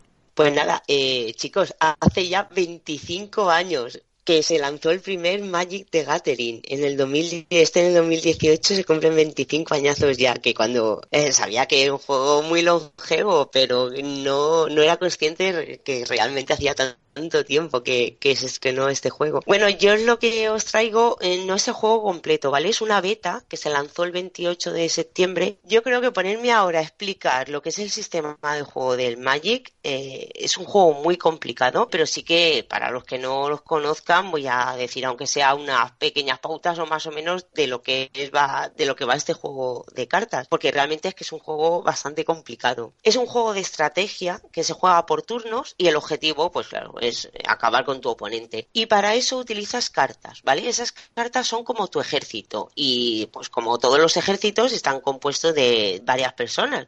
cartas que son esbirros, que son como, como tus soldados, pero también hay hechizos y hay un montonazo más de cartas que, que hacen cada una tiene una, una, función en el juego. Para sacar una carta, para sacar ese esbirro, ese soldado, digamos que es el que te va a defender, necesitas tierra, que la tierra sería como, como el maná. Yo es que tengo, a lo mejor se me escapa, pero yo tengo costumbre de llamarlo maná y al final se me acaban escapando. Vale, y según el esbirro que saques, pues necesitas una cantidad, una cantidad de tierra diferente, que es una faena, porque a veces he tenido un dragón o he tenido unas cartas que son buenísimas, pero no he podido sacarlas porque no tenía tierra suficiente y he acabado perdiendo por eso eso. Y las tierras, la verdad es que no, no abundan mucho. Eh, primero, cuando te descargas el juego, lo primero que tienes es un tutorial. Que la persona que no haya jugado nunca, la verdad es que viene estupendamente, porque como digo, no es un juego para nada fácil. Pero bueno, para el jugador que ya es habitual y conoce la mecánica de lo que es de Magic, pues nada, te lo puedes saltar y ya está. Pasado el tutorial, pues puedes elegir entre cinco mazos predefinidos. Eso mola porque así todos los jugadores comienzan con las mismas posibilidades. Y además, si eres un jugador novato, realmente construir un mazo es difícil. Eh, no es que sea difícil, porque, como digo, cada carta hace una cosa, entonces tienes que parar a leerte qué es lo que hace esa carta para ver si te la añades a tu mazo, a tu ejército, digamos, o no, o prefieres, o prefieres escoger otra. Y eso, al tener esos mazos predefinidos, pues mola un montón. Además, podemos elegir eh, barajas que han salido en otras ediciones de Magic. La, la, baraja de tritones azul y verde o la de piratas rojo y negro. Aquí las podemos elegir. Luego, eh, las barajas están separadas por colores. Y luego cada color tiene su habilidad. Y eso ya depende, la verdad es que es algo muy personal de, de cada jugador, ¿vale? Con qué habilidad te vas sintiendo más cómodo. Lo suyo es que, que vayas probando varios mazos y durante ese, durante las partidillas que eches, pues veas con más, con cuál te sientes más cómodo y te decantes por uno. En los mazos son de 60 cartas y puedes tener hasta cuatro copias de una misma carta, ¿vale? Por ejemplo, dragones, pues solo puedes tener un máximo de cuatro. Cualquiera carta eh, es eso, el tope está en cuatro. Eh, pues conforme vas echado, vas echando partidas, vas jugando, vas ganando, consigues más cartas y por supuesto las puedes añadir a tu mazo. Nunca pueden superar de 60, ¿vale? Si quieres añadir una carta nueva, tienes que descartar otra. Luego también tenemos que hay cartas que son comodines, que se pueden utilizar para crear cartas nuevas. Por ejemplo, cuando tienes cuatro cartas comunes repetidas, pues la puedes cambiar por un comodín y ese comodín lo puedes conseguir para una carta común nueva. Luego también, conforme, conforme vas ganando vas ganando dinero, ¿vale? Dinero son monedas de, en el juego, ¿vale? Pues te puedes comprar más sobres y puedes comprarlos eh, o con dinero real, tú puedes pagar y comprarte sobres o también en el juego tienes misiones, ¿vale? Las misiones son, por ejemplo, lanza 20 hechizos negros o rojos y te dan 500 de oro. Eh, si ganas una partida te dan 250 y con mil monedas pues ya te puedes comprar un sobre nuevo y lo bueno es que las misiones se van actualizando, ¿vale? Cuanto más misiones hagas, eso, más dinero consigues y además de conseguir ese dinero para comprarte nuevos sobres, también se van desbloqueando bloqueando lugares de juego nuevos, que en un principio están bloqueados, pero conforme superas, pues ya puedes jugar en esos lugares. En cada sobre hay ocho cartas y en todos los sobres sí que te sale una, una legendaria, una épica o un comodín para que tú el comodín la cambies por, por, la carta que tú quieras. Pero el comodín dentro de su, de su rango, ¿vale? Si es un comodín legendario, solo puedes cambiarlo por cartas legendarias. Si es un comodín común, solo podrás cambiarlo por cartas comunes. Pero bueno, eso viene muy bien porque si quieres una carta en concreto, esperar a que te salga en los sobres, pues te puedes aburrir. Y de ese momento, pues mira, inviertes ese comodín para comprar la carta que creas tú que necesitas o que, o que, o que quieres, simplemente. Luego hay cartas de todo tipo tenemos desde esbirros, ¿vale? Los esbirros, digamos que solo atacan. Hay otras que lanzan hechizos. Hechizo, por ejemplo, te aumenta la vida y la resistencia de tu carta un más dos. O te da alas, que las alas te permiten saltar, saltarte un bloqueo. O hay otra que es de roba cartas. O hay otra carta que es instantánea y te permite jugar la carta nada más que sacarla, porque cuando sacas una carta la pones en el tablero, pero hasta el siguiente turno no puedes usarla. Y si es instantánea, sí. Con lo que tienes que pensar, es, mucho de pensar, es un juego de estrategia, pero intenso, ¿vale? La gente, no sé, que nunca se haya acercado a, a Magic y a escucharme a mí hablar sobre un juego de cartas, dirá, esta tía está como una regadera, pero, pero es verdad, eh, tienes que pensar mucho y es un juego muy emocionante porque todo el rato, durante toda la partida, tu cabeza no hace más que pensar, pues mira, se atacó con con este le quito cuatro de daño, pero también me perjudica a mí por tal y, de verdad, es que tu cerebro no para, lo tienes un fire lo que es toda la partida. Y bueno, como veis, yo creo que soy bastante fan y,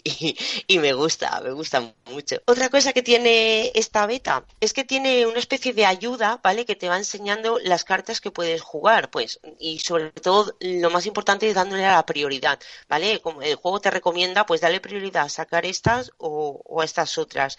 Pero todo esto para los jugadores que ya estén hartos de jugar, todo eso lo puedes desactivar y lanzarte tú a la aventura. Y mola un montón porque aunque sea un juego de cartas, también tiene pequeñas animaciones que hacen la, que la partida que sea más amena. Hay, pues cuando atacas con artillería hay explosiones, por ejemplo, cuando juegas la carta del dragón te aparece uno, o cuando lanzas un hechizo se te despliega con un pergamino, que eso que quieras que no, pues lo hace visualmente, lo hace más, más ameno y la partida se te pasa volando, mucho más entretenida. Una cosa que me gusta mucho de esta beta es el menú la forma por la que te mueves por las cartas para construir tus mazos, la verdad es que es todo muy visual. Como digo, son, son 60 cartas y llega un momento que puedes llegar a tener el control, a perder el control de lo que tienes o lo que no. Entonces a la derecha tienes todas las cartas, también te marca el número de copias que tienes de cada carta y una cosa maravillosa que tiene este, este Magic este Magic es eh, que tiene filtros y tú puedes filtrar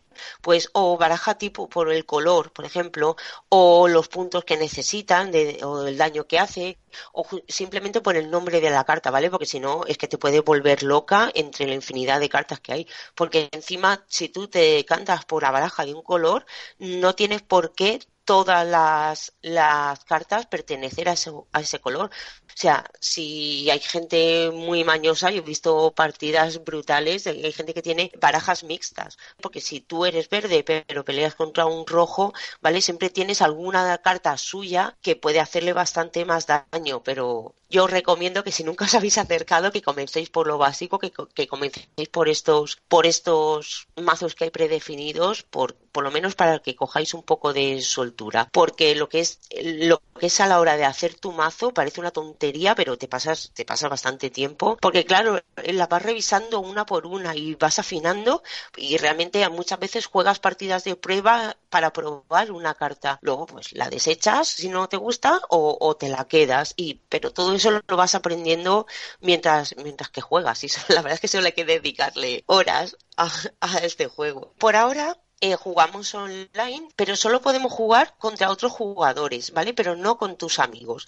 Yo no sé si cuando el juego se acabe lanzando del todo y lo tengamos completo, se puede hacer porque por ahora lo que digo, esto es una beta, pero sí que sería algo muy guay si pudieras retarte, por ejemplo, a ti, Irra, y entonces eh, luchar contra ti, que eso molaría un montón. Muy molaría, sí.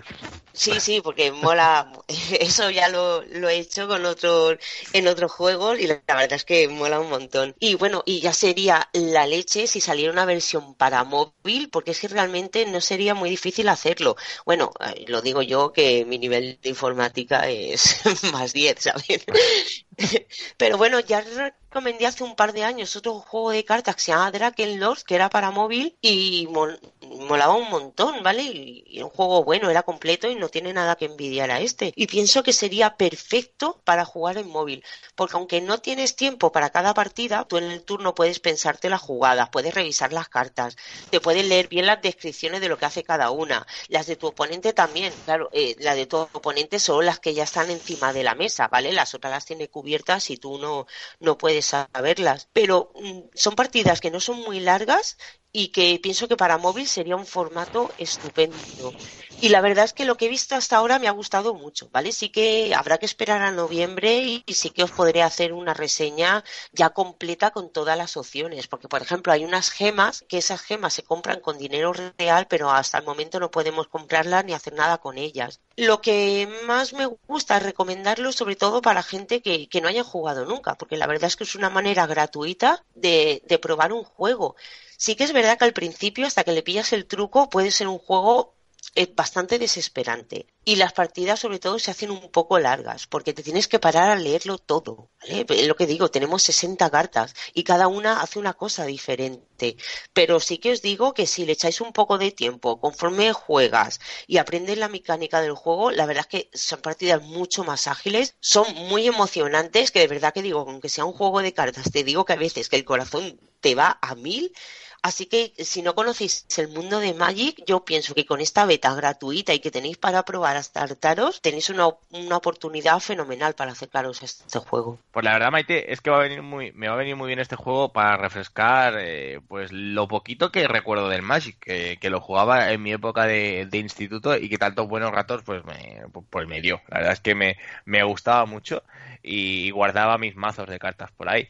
Y bueno, pues no sé, la verdad es que no sé, ¿tú crees que me, que me puede servir para refrescar un poco esas cosas que, que creo haber olvidado o qué? yo te digo que en cuanto lo pruebes ya verás tú cómo no vas a poder parar, porque es que a mí me pasó lo mismo, claro, yo, bueno. a ver, al principio, sobre todo, claro, eh, yo cuando jugaba me pasaba como tú, mm, no sé, no tenía enfocado a ver cómo le iban a jugar eh, o sea, ¿cómo lo iban a enfocar para jugar contra el ordenador? Porque lo suyo, cuando juegas con el mazo físico, tenías a tu oponente delante. Claro, le veías los gestos, las caras y no sé, no es que sea el póker ni mucho menos, pero sí que te ayudaba mucho tener la otra persona delante. Y claro, al, estas versiones que llevan 25 años ya, que llevan sacando el juego en, en ordenador, al principio pensaba también que iba a ser como un poco un juego más frío, más no sé, como más soso, pero para nada, eh, no, en ningún momento tienes la sensación de que estás jugando contra un ordenador, o sea, eres completamente consciente de que hay una persona detrás y sobre todo se lo han currado mucho con esas animacioncillas que hay, lo que te digo, cuando sacas una carta y tal, que lo hace mucho más divertido y que claro, todo eso en físico no está y es un pequeño plus, un pequeño aliciente que te saca una sonrisilla cuando lo ves, que dices, ostras, qué chulo. Y ya verás como si lo pruebas, me vas a dar la razón y, y más de una tarde te vas a echar.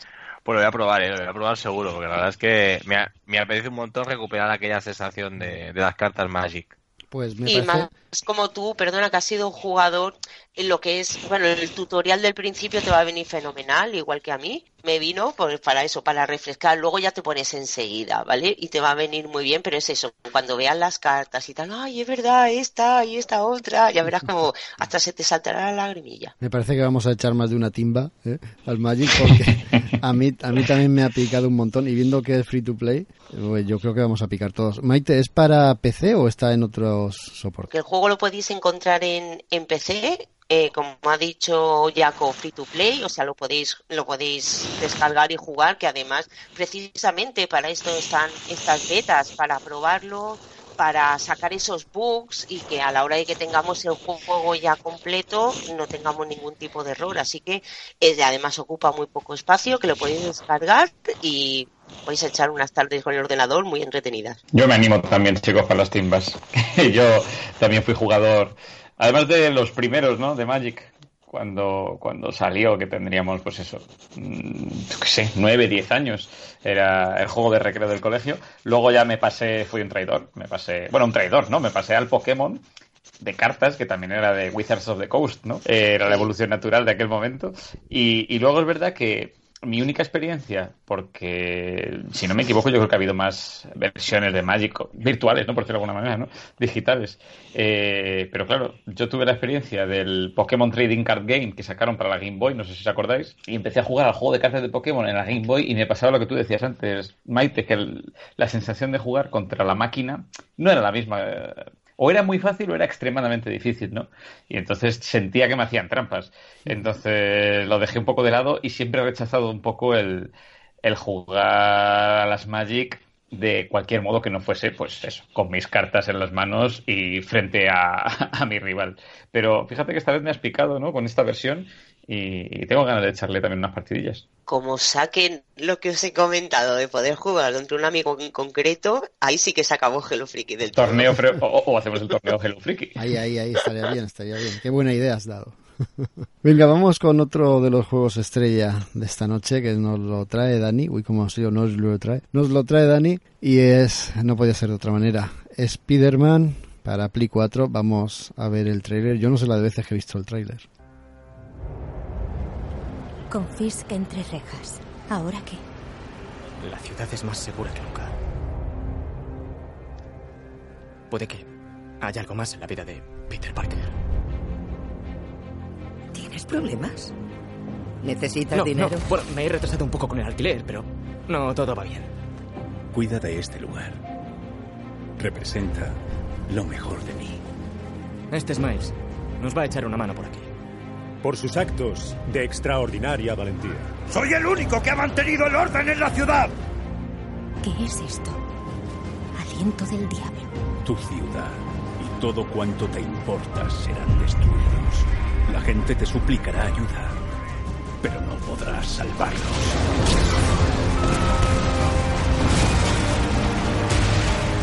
Necesito refuerzos.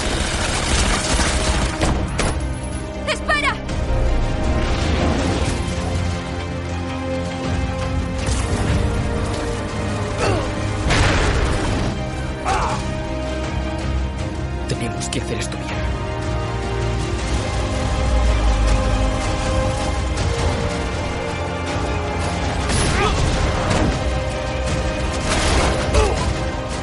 ¡Para, por favor! Quizá la ciudad necesita a nuestro amigo más de lo que piensas.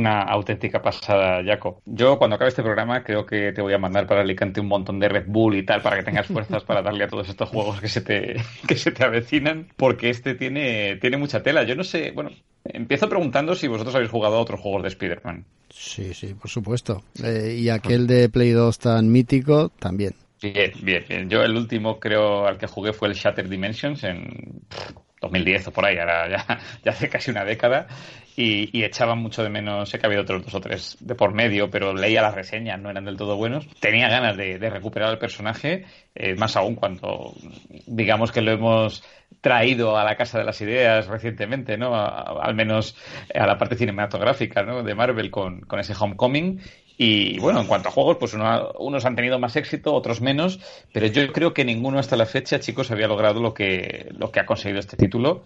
Mira, no lo había pensado, pero creo que lo voy a, lo voy a bautizar eh, como simulador de hombre araña, ¿no?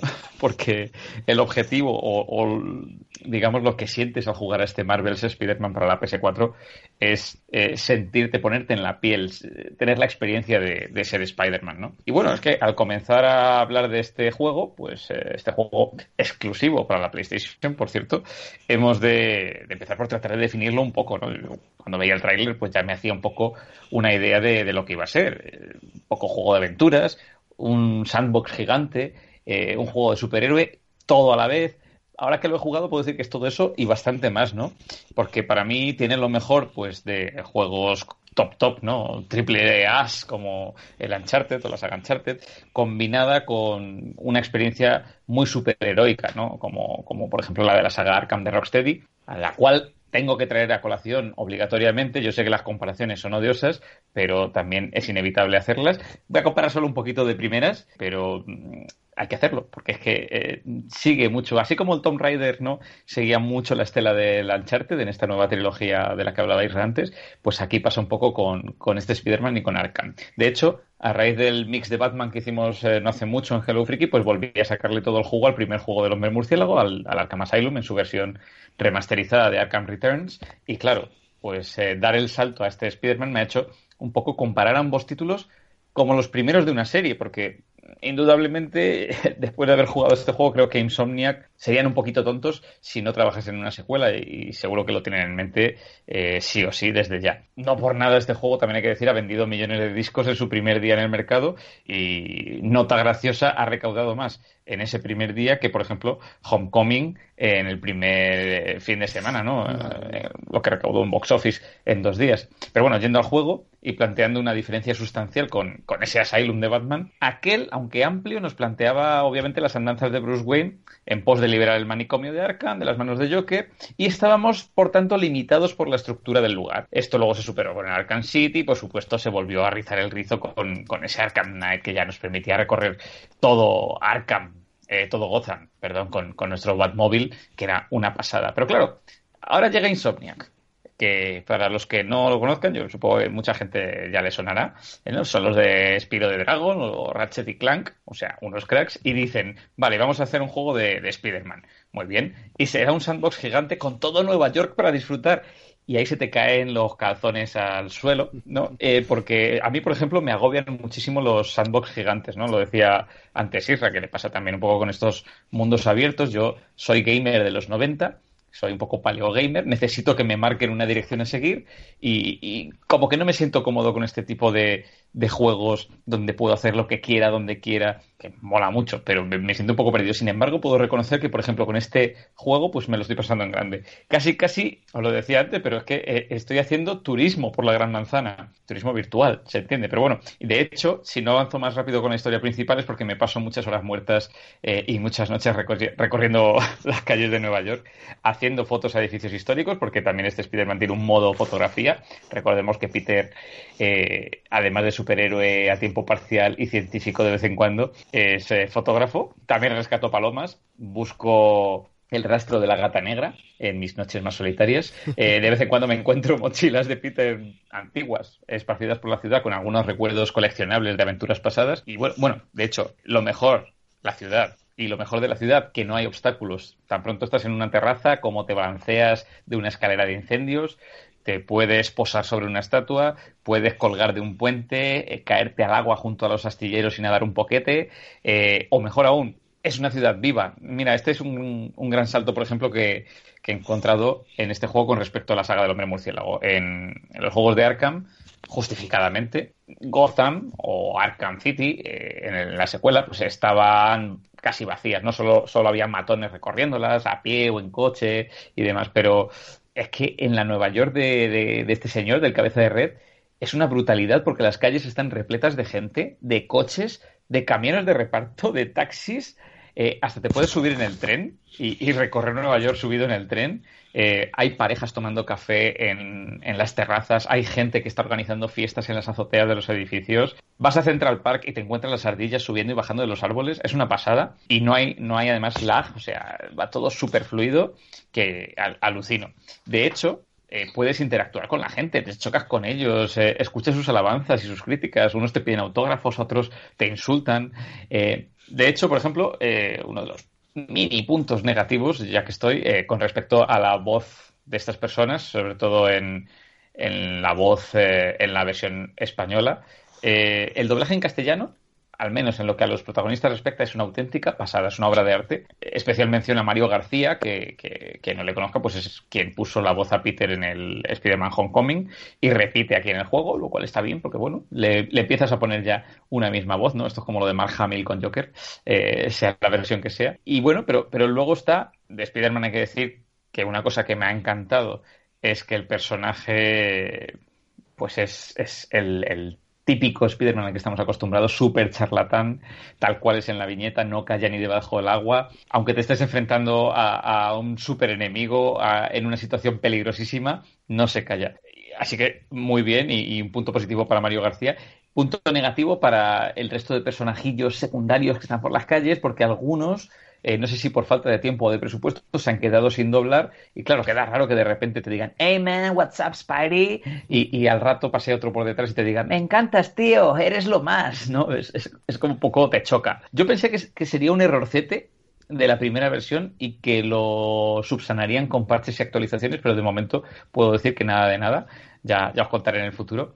Eh, y bueno, esto que diréis, bueno, no pasa nada ya, pero es que el juego tiene algo chulísimo y es que no solo de la historia principal o de las misiones secundarias vive la araña. Y es que para mejorar esa experiencia que os comento de sentirte bajo la máscara de, Peter, pues muchas veces va a ocurrir que cuando vayamos columpiándonos de rascacielos en rascacielos, nos vamos a topar también, por ejemplo, con maleantes, con ladrones, con delincuentes, con secuestradores, a quienes tenemos que detener, ¿no? Normalmente llevamos sintonizada la frecuencia de la policía y claro, de repente te dicen, hey, hay un atraco en tal, tal, tal, alguien está secuestrado en el maletero de un coche y, tienes que perseguir a un coche o saltar sobre una joyería y liberarla de los atracadores. Eh, alucinante, ¿no? Eh, con esto también vas ganando experiencia y vas creciendo como personaje.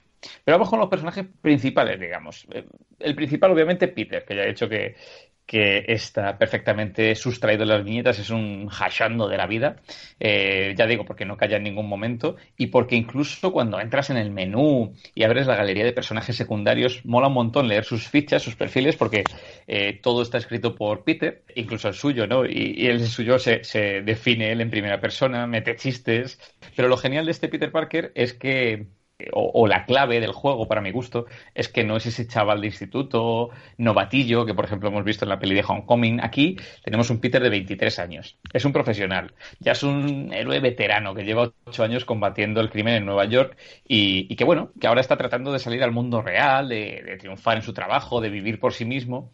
Y, como no podía ser de otro modo, pues se acaba enfrentando a despidos, a desahucios intenta conjugar su doble vida como trepamuros y como humano normal, que bueno, es incapaz de hacerlo y, como ocurre en los cómics, al final sus propias relaciones personales acaban por destruirse, ¿no? Con, con su tía, con eh, el Doc Ock, ¿no? Con, el doctor Otto Octavius, que aquí es mentor muy grande, con Mary Jane. Y mola porque está curtido Peter eh, y se maneja de la leche como héroe, pero como persona es un puñetero desastre. Y luego están los personajes no superheroicos. Esto es muy grande porque la trama está muy bien construida y se nos van dando muchos detalles poco a poco va creciendo mucho gracias al aporte de cada personaje que va apareciendo, ¿no? Con estos personajes, ya digo, estamos en contacto durante todo el juego, no solo a través de cinemáticas, sino bien porque nos pongamos en su piel o bien porque nos llaman por teléfono o porque estamos escuchándolos en internet. Por ejemplo, JJ eh, Jameson tiene un podcast que de repente te, salta y, bueno, a lo mejor estás pateando culos por ahí y estás escuchando cómo se está metiendo contigo eh, y es genial. Otto Octavius, ya lo decía antes, el mejor Octopus de la historia de Marvel. Eh, al nivel de Alfred Molina de Spider-Man 2, buenazo al principio, que poco a poco se va tornando en un ser cruel. Mm, es muy humano, ¿no? Es un, es un octopus superhumano, mm, ya digo, mentor de Peter, entonces como que generas una relación ahí mm, casi padre e hijo con él. Y, por cierto, Jaco, no sé si esto tú me lo puedes desmentir, eh, hay una cosa muy chula en el juego, que como dato del personaje, eh, aquí en el juego Octavius tiene un o dice tener una enfermedad neuromuscular, que es lo que lo va inmovilizando y por eso se obsesiona con las prótesis cibernéticas. Eh, yo no sé si esto en los cómics es así, en la actualidad. Mm, en la actualidad no lo sigo fielmente, pero puede ser que algo de eso haya, ¿sí? Puede. Es que no me sonaba mucho, pero recuerdo, bueno, recuerdo que en la etapa con la que comenzó Dan Slot, ¿no? En la que él iba muriendo, ¿no? O sea, se iba quedando inmovilizado y por eso transfiere su mente. Claro, a eso me refería, esa etapa. Mm. O sea que, bueno, un poco de aquí han bebido. Le adoras, le odias y también le compadeces. Todo a partes iguales es genial. Tía May, personajazo también. Ya sabéis, pues un poco la madraza y mujer empoderada de siempre, pero aquí además la vemos eh, eh, fuera de su zona de confort, de su hogar, trabajando en un refugio para sin techo en Nueva York, como una campeona a las órdenes de otro personaje muy importante que es ese filántropo Martin Lee que hemos visto en los trailers, a.k.a. Mr. Negative, ¿no? Mary Jane, otro personaje que aquí cobra una importancia que espero que en los cómics beban un poquillo del perfil que le han creado en este juego porque, ya digo, la vemos desde una perspectiva muy diferente a la que nos tienen acostumbrados, tiene un rollito distinto, está guapísima, tengo que decirlo, yo me he enamorado de esta versión de Mary Jane, y ya no es esa MJ modelo o actriz que, a la que estamos acostumbrados, no, aquí está en primera línea de fuego, es casi una sidekick de Spider-Man, está metida en los embolados de la mafia, ¿no? Trabajando como reportera del Bugle para eh, Robbie Robertson, y bueno, está a tope. Incluso hay un par de misiones en las que jugamos como ella y, son geniales. Son misiones muy de infiltración y demás y mola mucho. Además está en un momento de ruptura con Peter, ¿no?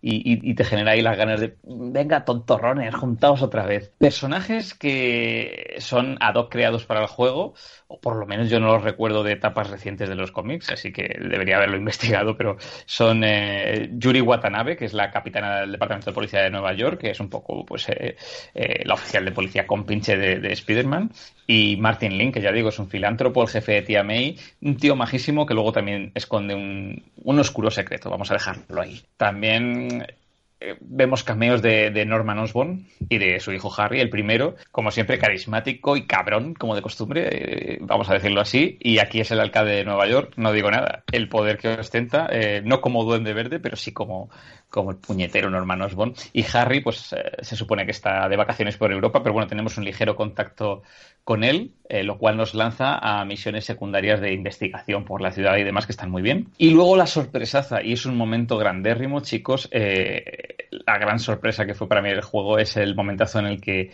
eh, de repente vemos a Miles Morales. Yo pensaba que era un cameo simplemente, porque hay muchos cameos en el juego. O sea, de repente te encuentras la Torre Stark, la Embajada de Wakanda, el Santa Santorum del Doctor Strange. me paré una vez sobre frente a la oficina de Alias eh, em, sí, Jaco, Stan Lee también aparece en el juego. De, de, hamburguesero. Bueno, genial. Hasta, hasta aparece una tarjeta que dice Peter, me la dio un ciego un día por si Spider-Man tenía problemas. Y giras la tarjeta y pone Murdoch y Nelson. Hay muchos cameos, así que cuando vi a Miles dije, joder, otro cameo, qué guay, qué chulo ha quedado, ¿no? Pero no, es que Miles tiene un papel preponderante, importante, ¿no? Eh, de hecho, al igual que con MJ, pues te toca ponerse en su piel y, tiene cierto peso en la historia.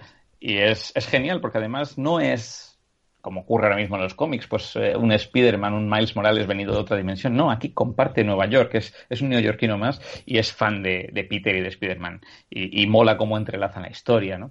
Eh, y de los enemigos hablo brevemente, pero también hay que hablar. Eh, en primer lugar, Wilson Fisk, Kingpin, que aquí también tiene mucha importancia porque es un poco el detonante de este juego. Tras ocho años enfrentándose a él, pues, y precisamente a raíz de su encarcelamiento, comienzan a darse una serie de, o a girar una serie de ruedas, ¿no? Y a desequilibrarse los poderes de Nueva York y por eso surgen pues una serie de nuevas amenazas a las que Peter se tiene que enfrentar. Entre ellas, una banda llamada Los Demonios, banda mafiosa con armas de energía negativa y máscaras chinas que, que mola muchísimo también como, como enemigos del trepamuros. Y luego, obviamente, clásicos como los Seis Siniestros, eh, porque hemos dicho que Peter ya no es ningún yogurín, ya a sus 23 años necesita retos de verdad, y porque iba a enfrentarse a Rhino o a Shocker o a Scorpion, que también, por ejemplo, a Shocker tienes misiones de persecución por la ciudad, ¿no? Luego se rejuntan todos y te vas por la pata abajo, porque juntetes eh, le dan mayor epicidad a todo, ¿no? Que, por cierto, para Épica también, eh, la banda sonora, que es una auténtica obra maestra, digna de superproducción, a veces algo repetitiva, pero siempre muy cañera y además le da un significado extra a cada escena o cuando estás saltando de rascacielos a rascacielos. Y, bueno, es un juego de 15 horas. Antes mencionaba a, Dan Slot porque el guion de este juego, que es un guionazo, pues eso, como para rellenar 15 horas, tres mil y pico páginas, es obra de precisamente de Dan Slot, al que, al que ya digo todos odiábamos porque mató a, Peter Parker y puso en su cuerpo Octopus, eh, convertido en Superior Spider-Man de esto se ve mucho, de, su influencia en el juego, ¿no? De, Dan Slott y de Christos Gates, que es precisamente el actual guionista de Superior Spider-Man y que también, bueno, ha escrito para Daredevil en televisión, ha escrito muchos libros de Marvel y está finiquitando también una precuela literaria de este juego y el tío le han sabido dar un enfoque totalmente distinto a, a Speedy, que mola muchísimo. Y en cuanto a jugabilidad, pues otro punto a favor del juego. Al principio parece un poco lento, todo es muy tutorial, empiezas, empiezas con una serie de escenas con un principio un poco de traca, ya digo, enfrentándote a, a Fisk, encarcelándolo, a sus mafiosos. Todo esto sirve un poco para irte haciendo con los mandos. Y al principio también parece que,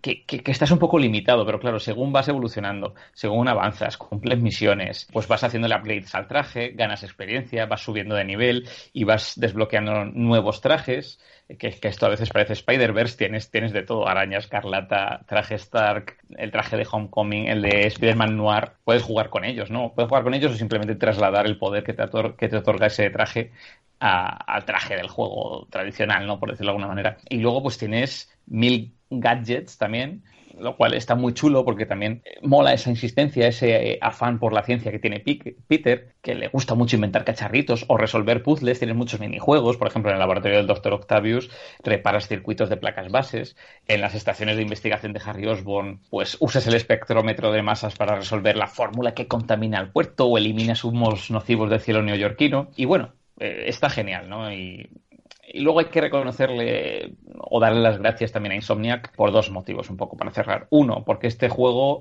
que hacía mucho que no veía yo algo así, pero bueno, eh, eh, en este género es verdad que tampoco es tan habitual, no te, no te vas a hack, no hay microtransacciones ni cosas por el estilo, eh, no existen, así que niente online, niños. Y dos, porque desde finales de este mes, octubre, noviembre y diciembre, pues para los que nos hemos quedado con ganas de seguir jugando, van a aparecer una serie de DLCs, tres, vamos, titulados La ciudad que nunca duerme, donde se amplía un poco la historia y se nos presenta Gata Negra, por ejemplo.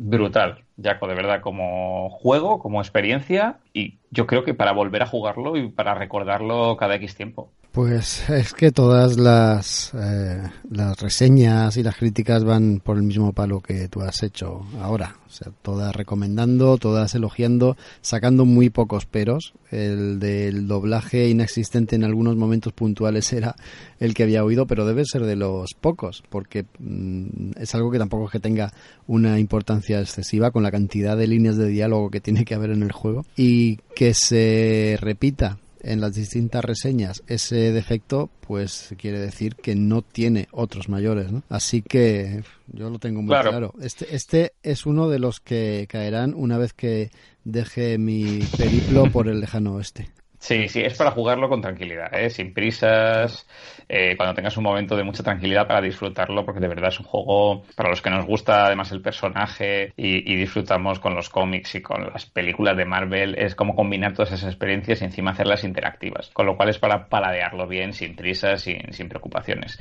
Eh, te iba a decir que los que son muy gamers, a lo mejor le sacan otro tipo de...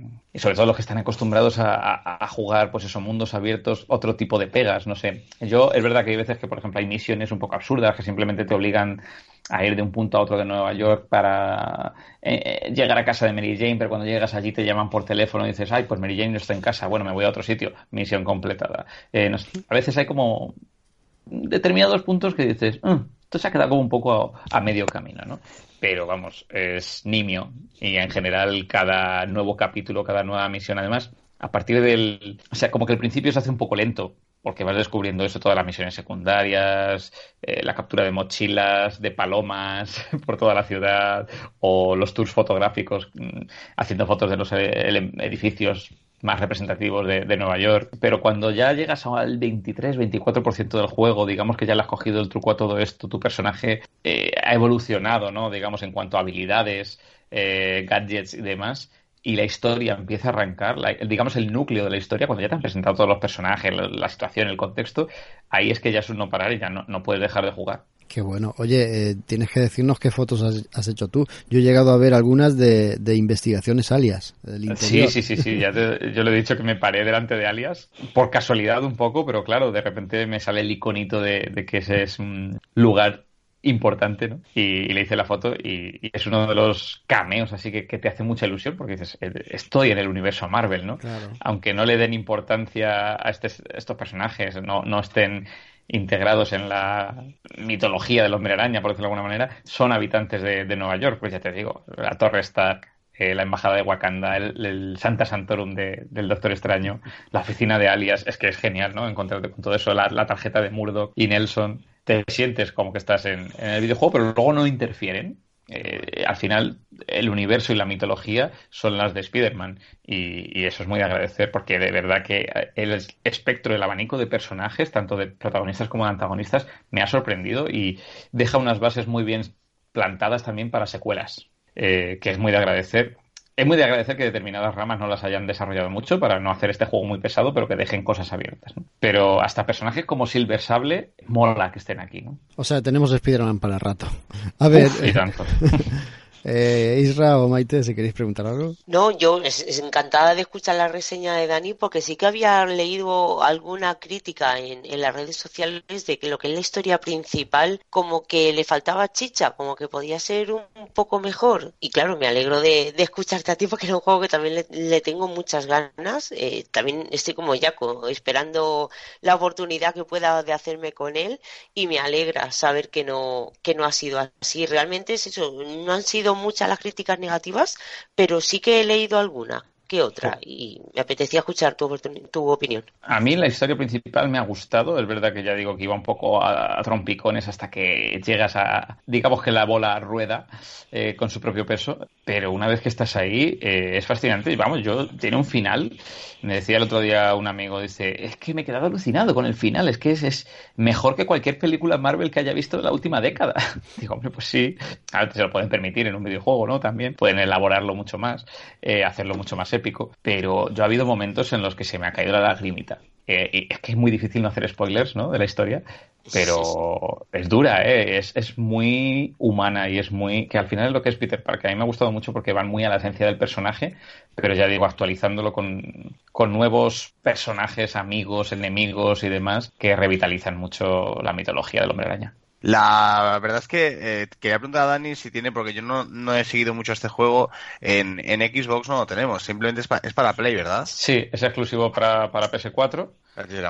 Que mucha gente está diciendo, esto es lo que demuestra que la Play 4 es la plataforma más potente del mercado ahora mismo, porque este juego, porque tal. Bueno, yo no sé, no, sé si en Xbox funcionaría igual o no, pero supongo que es un acuerdo entre Sony e Insomniac y punto pelota. Pero es verdad que, por ejemplo, eh, lo vasto que es el entorno, el mundo de Nueva York, que nos plantean aquí, la de gente que hay personajes moviéndose por doquier y que no haya ningún lag, ni, ni, ni saltos, ni nada, a mí me ha, impresionado, ¿no? Yo creo que más sencillo que eso, por supuesto que el Xbox lo puede mover, me, imagino que se reduce todo a saber quién tiene los derechos de explotación cinematográfico y me imagino que también de videojuegos, del ah, personaje. Que es el señor Sony. El señor Sony. ¿De quién es Spider-Man en el cine? De Sony. El señor Sony no le va a dejar, vamos, ni, ni, ni un pedazo de telaraña al señor Microsoft. Está claro. Vamos a pasar al último, que también tiene una pinta espectacular. Vamos a, a ver primero el tráiler antes de que nos pongas también los dientes largos.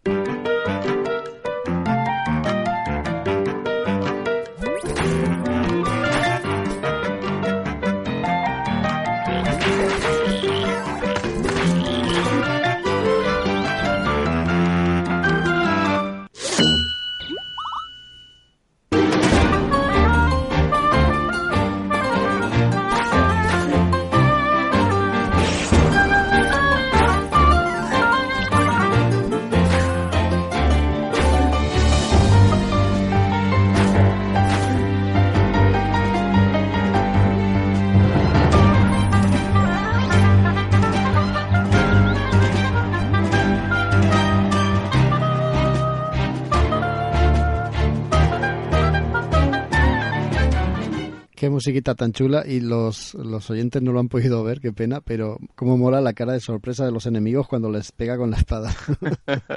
es una pasada. Es que estamos hablando de, de, pues de un remake, bueno, es decir el remake es que hace muy corto, pero bueno, es de, de un remake de lo que a la postre es el, el, mejor juego que tuvo una consola muy entrañable, que por cierto tengo aquí mismo en la habitación ahora mismo, la estoy mirando, que es la Master System 2. Pues la Master System, esta consolita de Sega, de la, bueno, de la generación de los 8 bits, pues eh, tenía una cosa, un juego llamado Wonder Boy 3 eh, de Dragon's Trap, y pues era, bueno, la, continuación, evidentemente, del Wonder Boy 2. Y bueno, era posiblemente el mejor plataformas que tenía esa consola, que era una consola, pues como ya más o menos podéis eh, pues eh, pensar, pues era eh, gráficamente bastante limitada y en sonido también.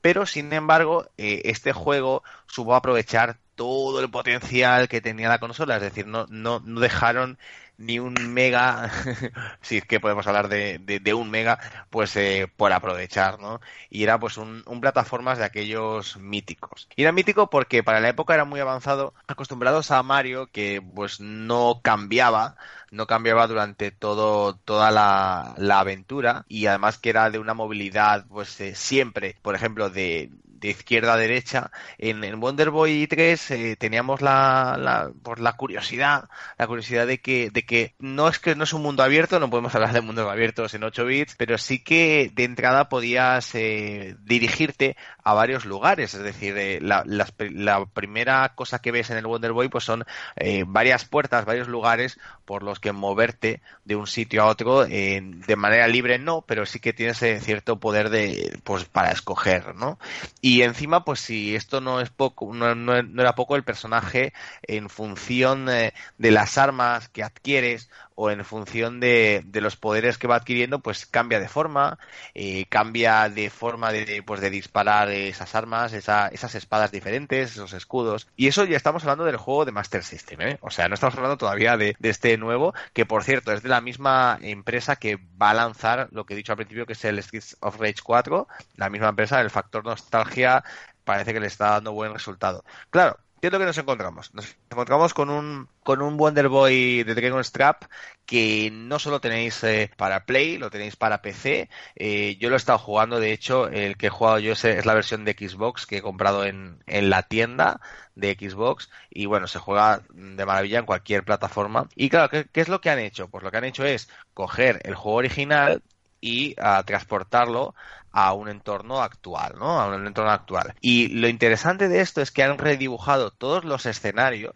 todos los escenarios, es decir, donde había una palmerita eh, dibujada con píxeles de 8 bits, pues nos encontramos una señora palmera dibujada casi a mano, porque el, trabajo de arte de este videojuego es precioso. La pena que he tenido es no poderme comprar porque está agotadísimo, por lo menos aquí en Barcelona, el, la, la, edición que es la caja que salió de este juego eh, con eh, todas las postales y todas las animaciones y todas las, las cositas que trae especiales, porque el trabajo de arte es de las cosas más bonitas que he visto últimamente entonces, claro, nos encontramos que han transportado todo eso de, los, de este trabajo en 8 bits a la tecnología actual, lo han redibujado todo han redibujado los personajes, es decir, cuando tú jugabas a la Master System, en aquel momento, por lo menos a mí me pasaba, la sensación que tengo a jugar este es que lo que me imaginaba mientras jugaba a la Master System es justamente lo que ahora estoy viendo, es decir, cuando tú jugabas a un juego de, de 8 bits, muchas veces había una cosa que era, pues, cierto punto de emulación eh, cerebral, ¿no? Tú emulabas las imágenes que supuestamente eh, pensabas estar viendo, ¿no?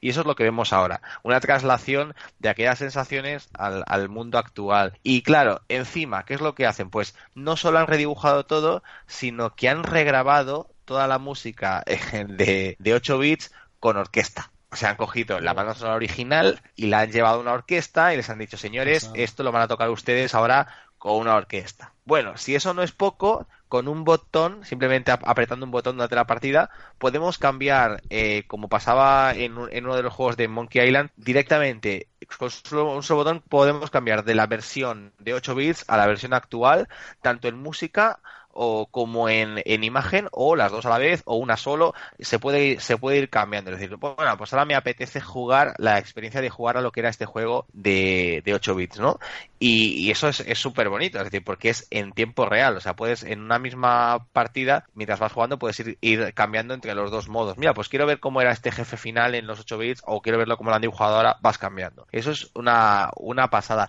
Y han añadido Sí, dime, dime. No, no, no, que estoy, yo solo aquí diciendo, guau, qué pasada, guau, guau.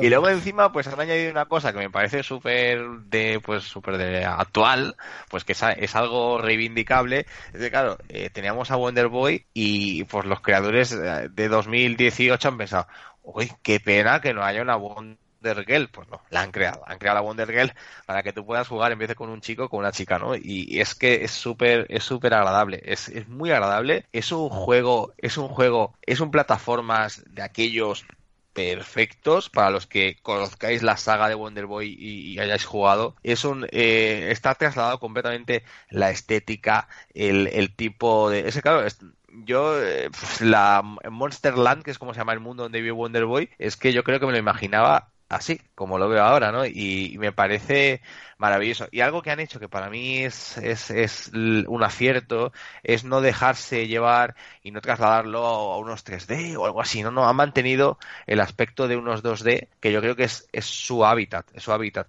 Lo han mejorado y no sé, ahora la, la verdad del cuando lo veáis pasa otra vez igual. Es tan preciosista, es muy bonito, muy bonito el, pues todas las pantallas son muy bonitas, el, los, los, ya te digo, los dibujados son perfectos y vais a flipar mucho. Y es el típico juego que podéis ponerle sin miedo pues a unos hijos pequeñitos o a unos sobrinos que tengáis por ahí, porque pues no, pues, bueno, tiene aquella violencia absurda de las plataformas, que tampoco es una violencia explícita, que no pasa nada y encima pues la historia es chula. Y encima si lo mejor es que ahora por fin, porque en aquel momento me juego, simplemente jugaba plataformas sin más y no en aquel momento no tenía ni idea de inglés, pues ahora os encontréis con unos textos en castellano que os van a ayudar encima a entender pues toda la historia de Wonder Boy, que aunque no lo parezca, tiene su épica y tiene su, uh, su historia detrás. La verdad que es una auténtica barbaridad. Lo tenéis, ya os digo, para Play, para Xbox One, para Switch e incluso para PC y tenéis que jugarlo ya, vamos. Para niños, dice, a mí me ha dejado con la boca abierta.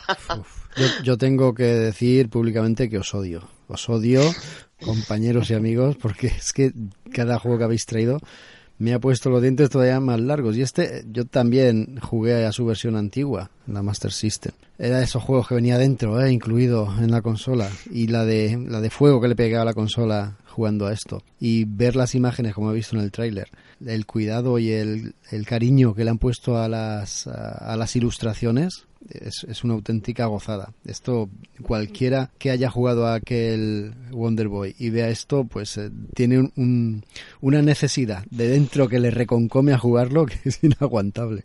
Bueno, y, os, digo una cosa rápida y os dejo hablar un poquito, que es que ahora eh, esto no va a acabar aquí, porque ahora en eh, el, creador original, el señor Ryuichi, el señor Ryuichi Nishizawa, pues pues ha dado el visto bueno a esta, a esta, bueno, a esta, a esta versión, que bueno, digamos que compraron los derechos y no hablaron con él, y ha dado el visto bueno, pero es que ahora en, en noviembre va a salir una cosa aún más espectacular, que quiero que ahora mismo busquéis en Google, que es, se va a llamar Monster Boy and the Cursed Kingdom, que es una, bueno, un remake totalmente fuera de, lo que sería la saga original, pero creada por el mismo creador de, de, del Wonder Boy, ¿eh? del Wonder Boy original. Monster Boy and the Cursed Kingdom saldrá ahora en, en noviembre. O sea que esto va a ser otra cosa parecida y por lo que he visto imágenes es aún más bonito. O sea que es súper espectacular. Bueno, eso ya me da un poco más de miedo, eh, Isra, porque me recuerda a lo que pasó con Mega Man y en el Mighty Number no. 9, ¿no? Un poco. Y, oh, fue doloroso, fue doloroso. Eh, pero, pero a mí me pasa como, como a ti. A mí lo que más gracia me ha hecho, y, es que me ocurre constantemente, es el tema de la, emulación cerebral. porque te llevas un chasco cuando vuelves a jugar a determinados juegos de, de tu infancia, ¿no? Dices, ostras, yo no lo recordaba tan pixelado, ¿no? O, porque hay un factor, factor imaginación, ¿no? Que, que plenipotenciaba la experiencia de los juegos. Y, bueno, a mí me ha pasado algo similar a, lo de este Wonder Boy, con por ejemplo el, Super Street Fighter 2 HD, este que hicieron en la HD Remix, o, antes cuando hemos visto las imágenes que comentabas tú del Street Rage, eh, Street of Rage 4. Yo creo que se empieza a tornar en tendencia esto, ¿no? De, coger eh, juegos clásicos eh, y darles un lavado de cara espectacular, casi con un estilo de, animación, ¿no? Eh, casi cartoon, que, a mí me gusta, porque siempre y cuando mantengan la jugabilidad del original, pues es una delicia volver a, jugar a estos juegos con, con este lavado de cara. ¿Sabes con qué juego me pasó eso de, de, que yo me hacía en mi mente una imagen distinta a lo que estaba jugando a los Pixel, el Raigar o el Rigar, ¿os acordáis de ese oh, juego? qué bueno, por favor. Que, que, fijaos, os acordáis que era simplemente ir con el tipo ese que iba con el escudo que le volvía atado con una cadena, y era ir corriendo de izquierda a derecha, saltando o golpeando, no, no era otra cosa, con, sobre un fondo amarillo, era siempre desértico. Pero es que luego sacaron para Play 2 un juego tridimensional que era la leche, el Raigar, y, y, los monstruos y los escenarios eran como yo me los imaginaba en mi cabeza cuando jugaba aquellos píxeles. Muy bueno, sí. Bueno, lo vamos a dejar aquí antes de que me sigáis destruyendo la vida y la economía. vamos a dejar aquí los videojuegos. Eh, por supuesto, agradeceros que hayáis estado esto, voy a hacer estos minutos, ya son estas horas, contándonos vuestras experiencias jugables y también darle las gracias a los oyentes que también hayan llegado hasta aquí. Emplazaros y emplazarles para dentro de siete días en el que hablaremos de bares. Vamos a hacer un programa en formato mix, que es hablar de cada sección de, de nuestros programas y de nuestra web eh, de bares. Vamos a, va a ser eh, de esa temática en concreto. Bares en la literatura, en el cine, en las series, en los videojuegos y en los cómics. Será dentro de siete días, que acabaremos como auténticas cubas. Así que nos vemos o no. Entonces, hasta luego. Chao. Chao. Que vaya bien.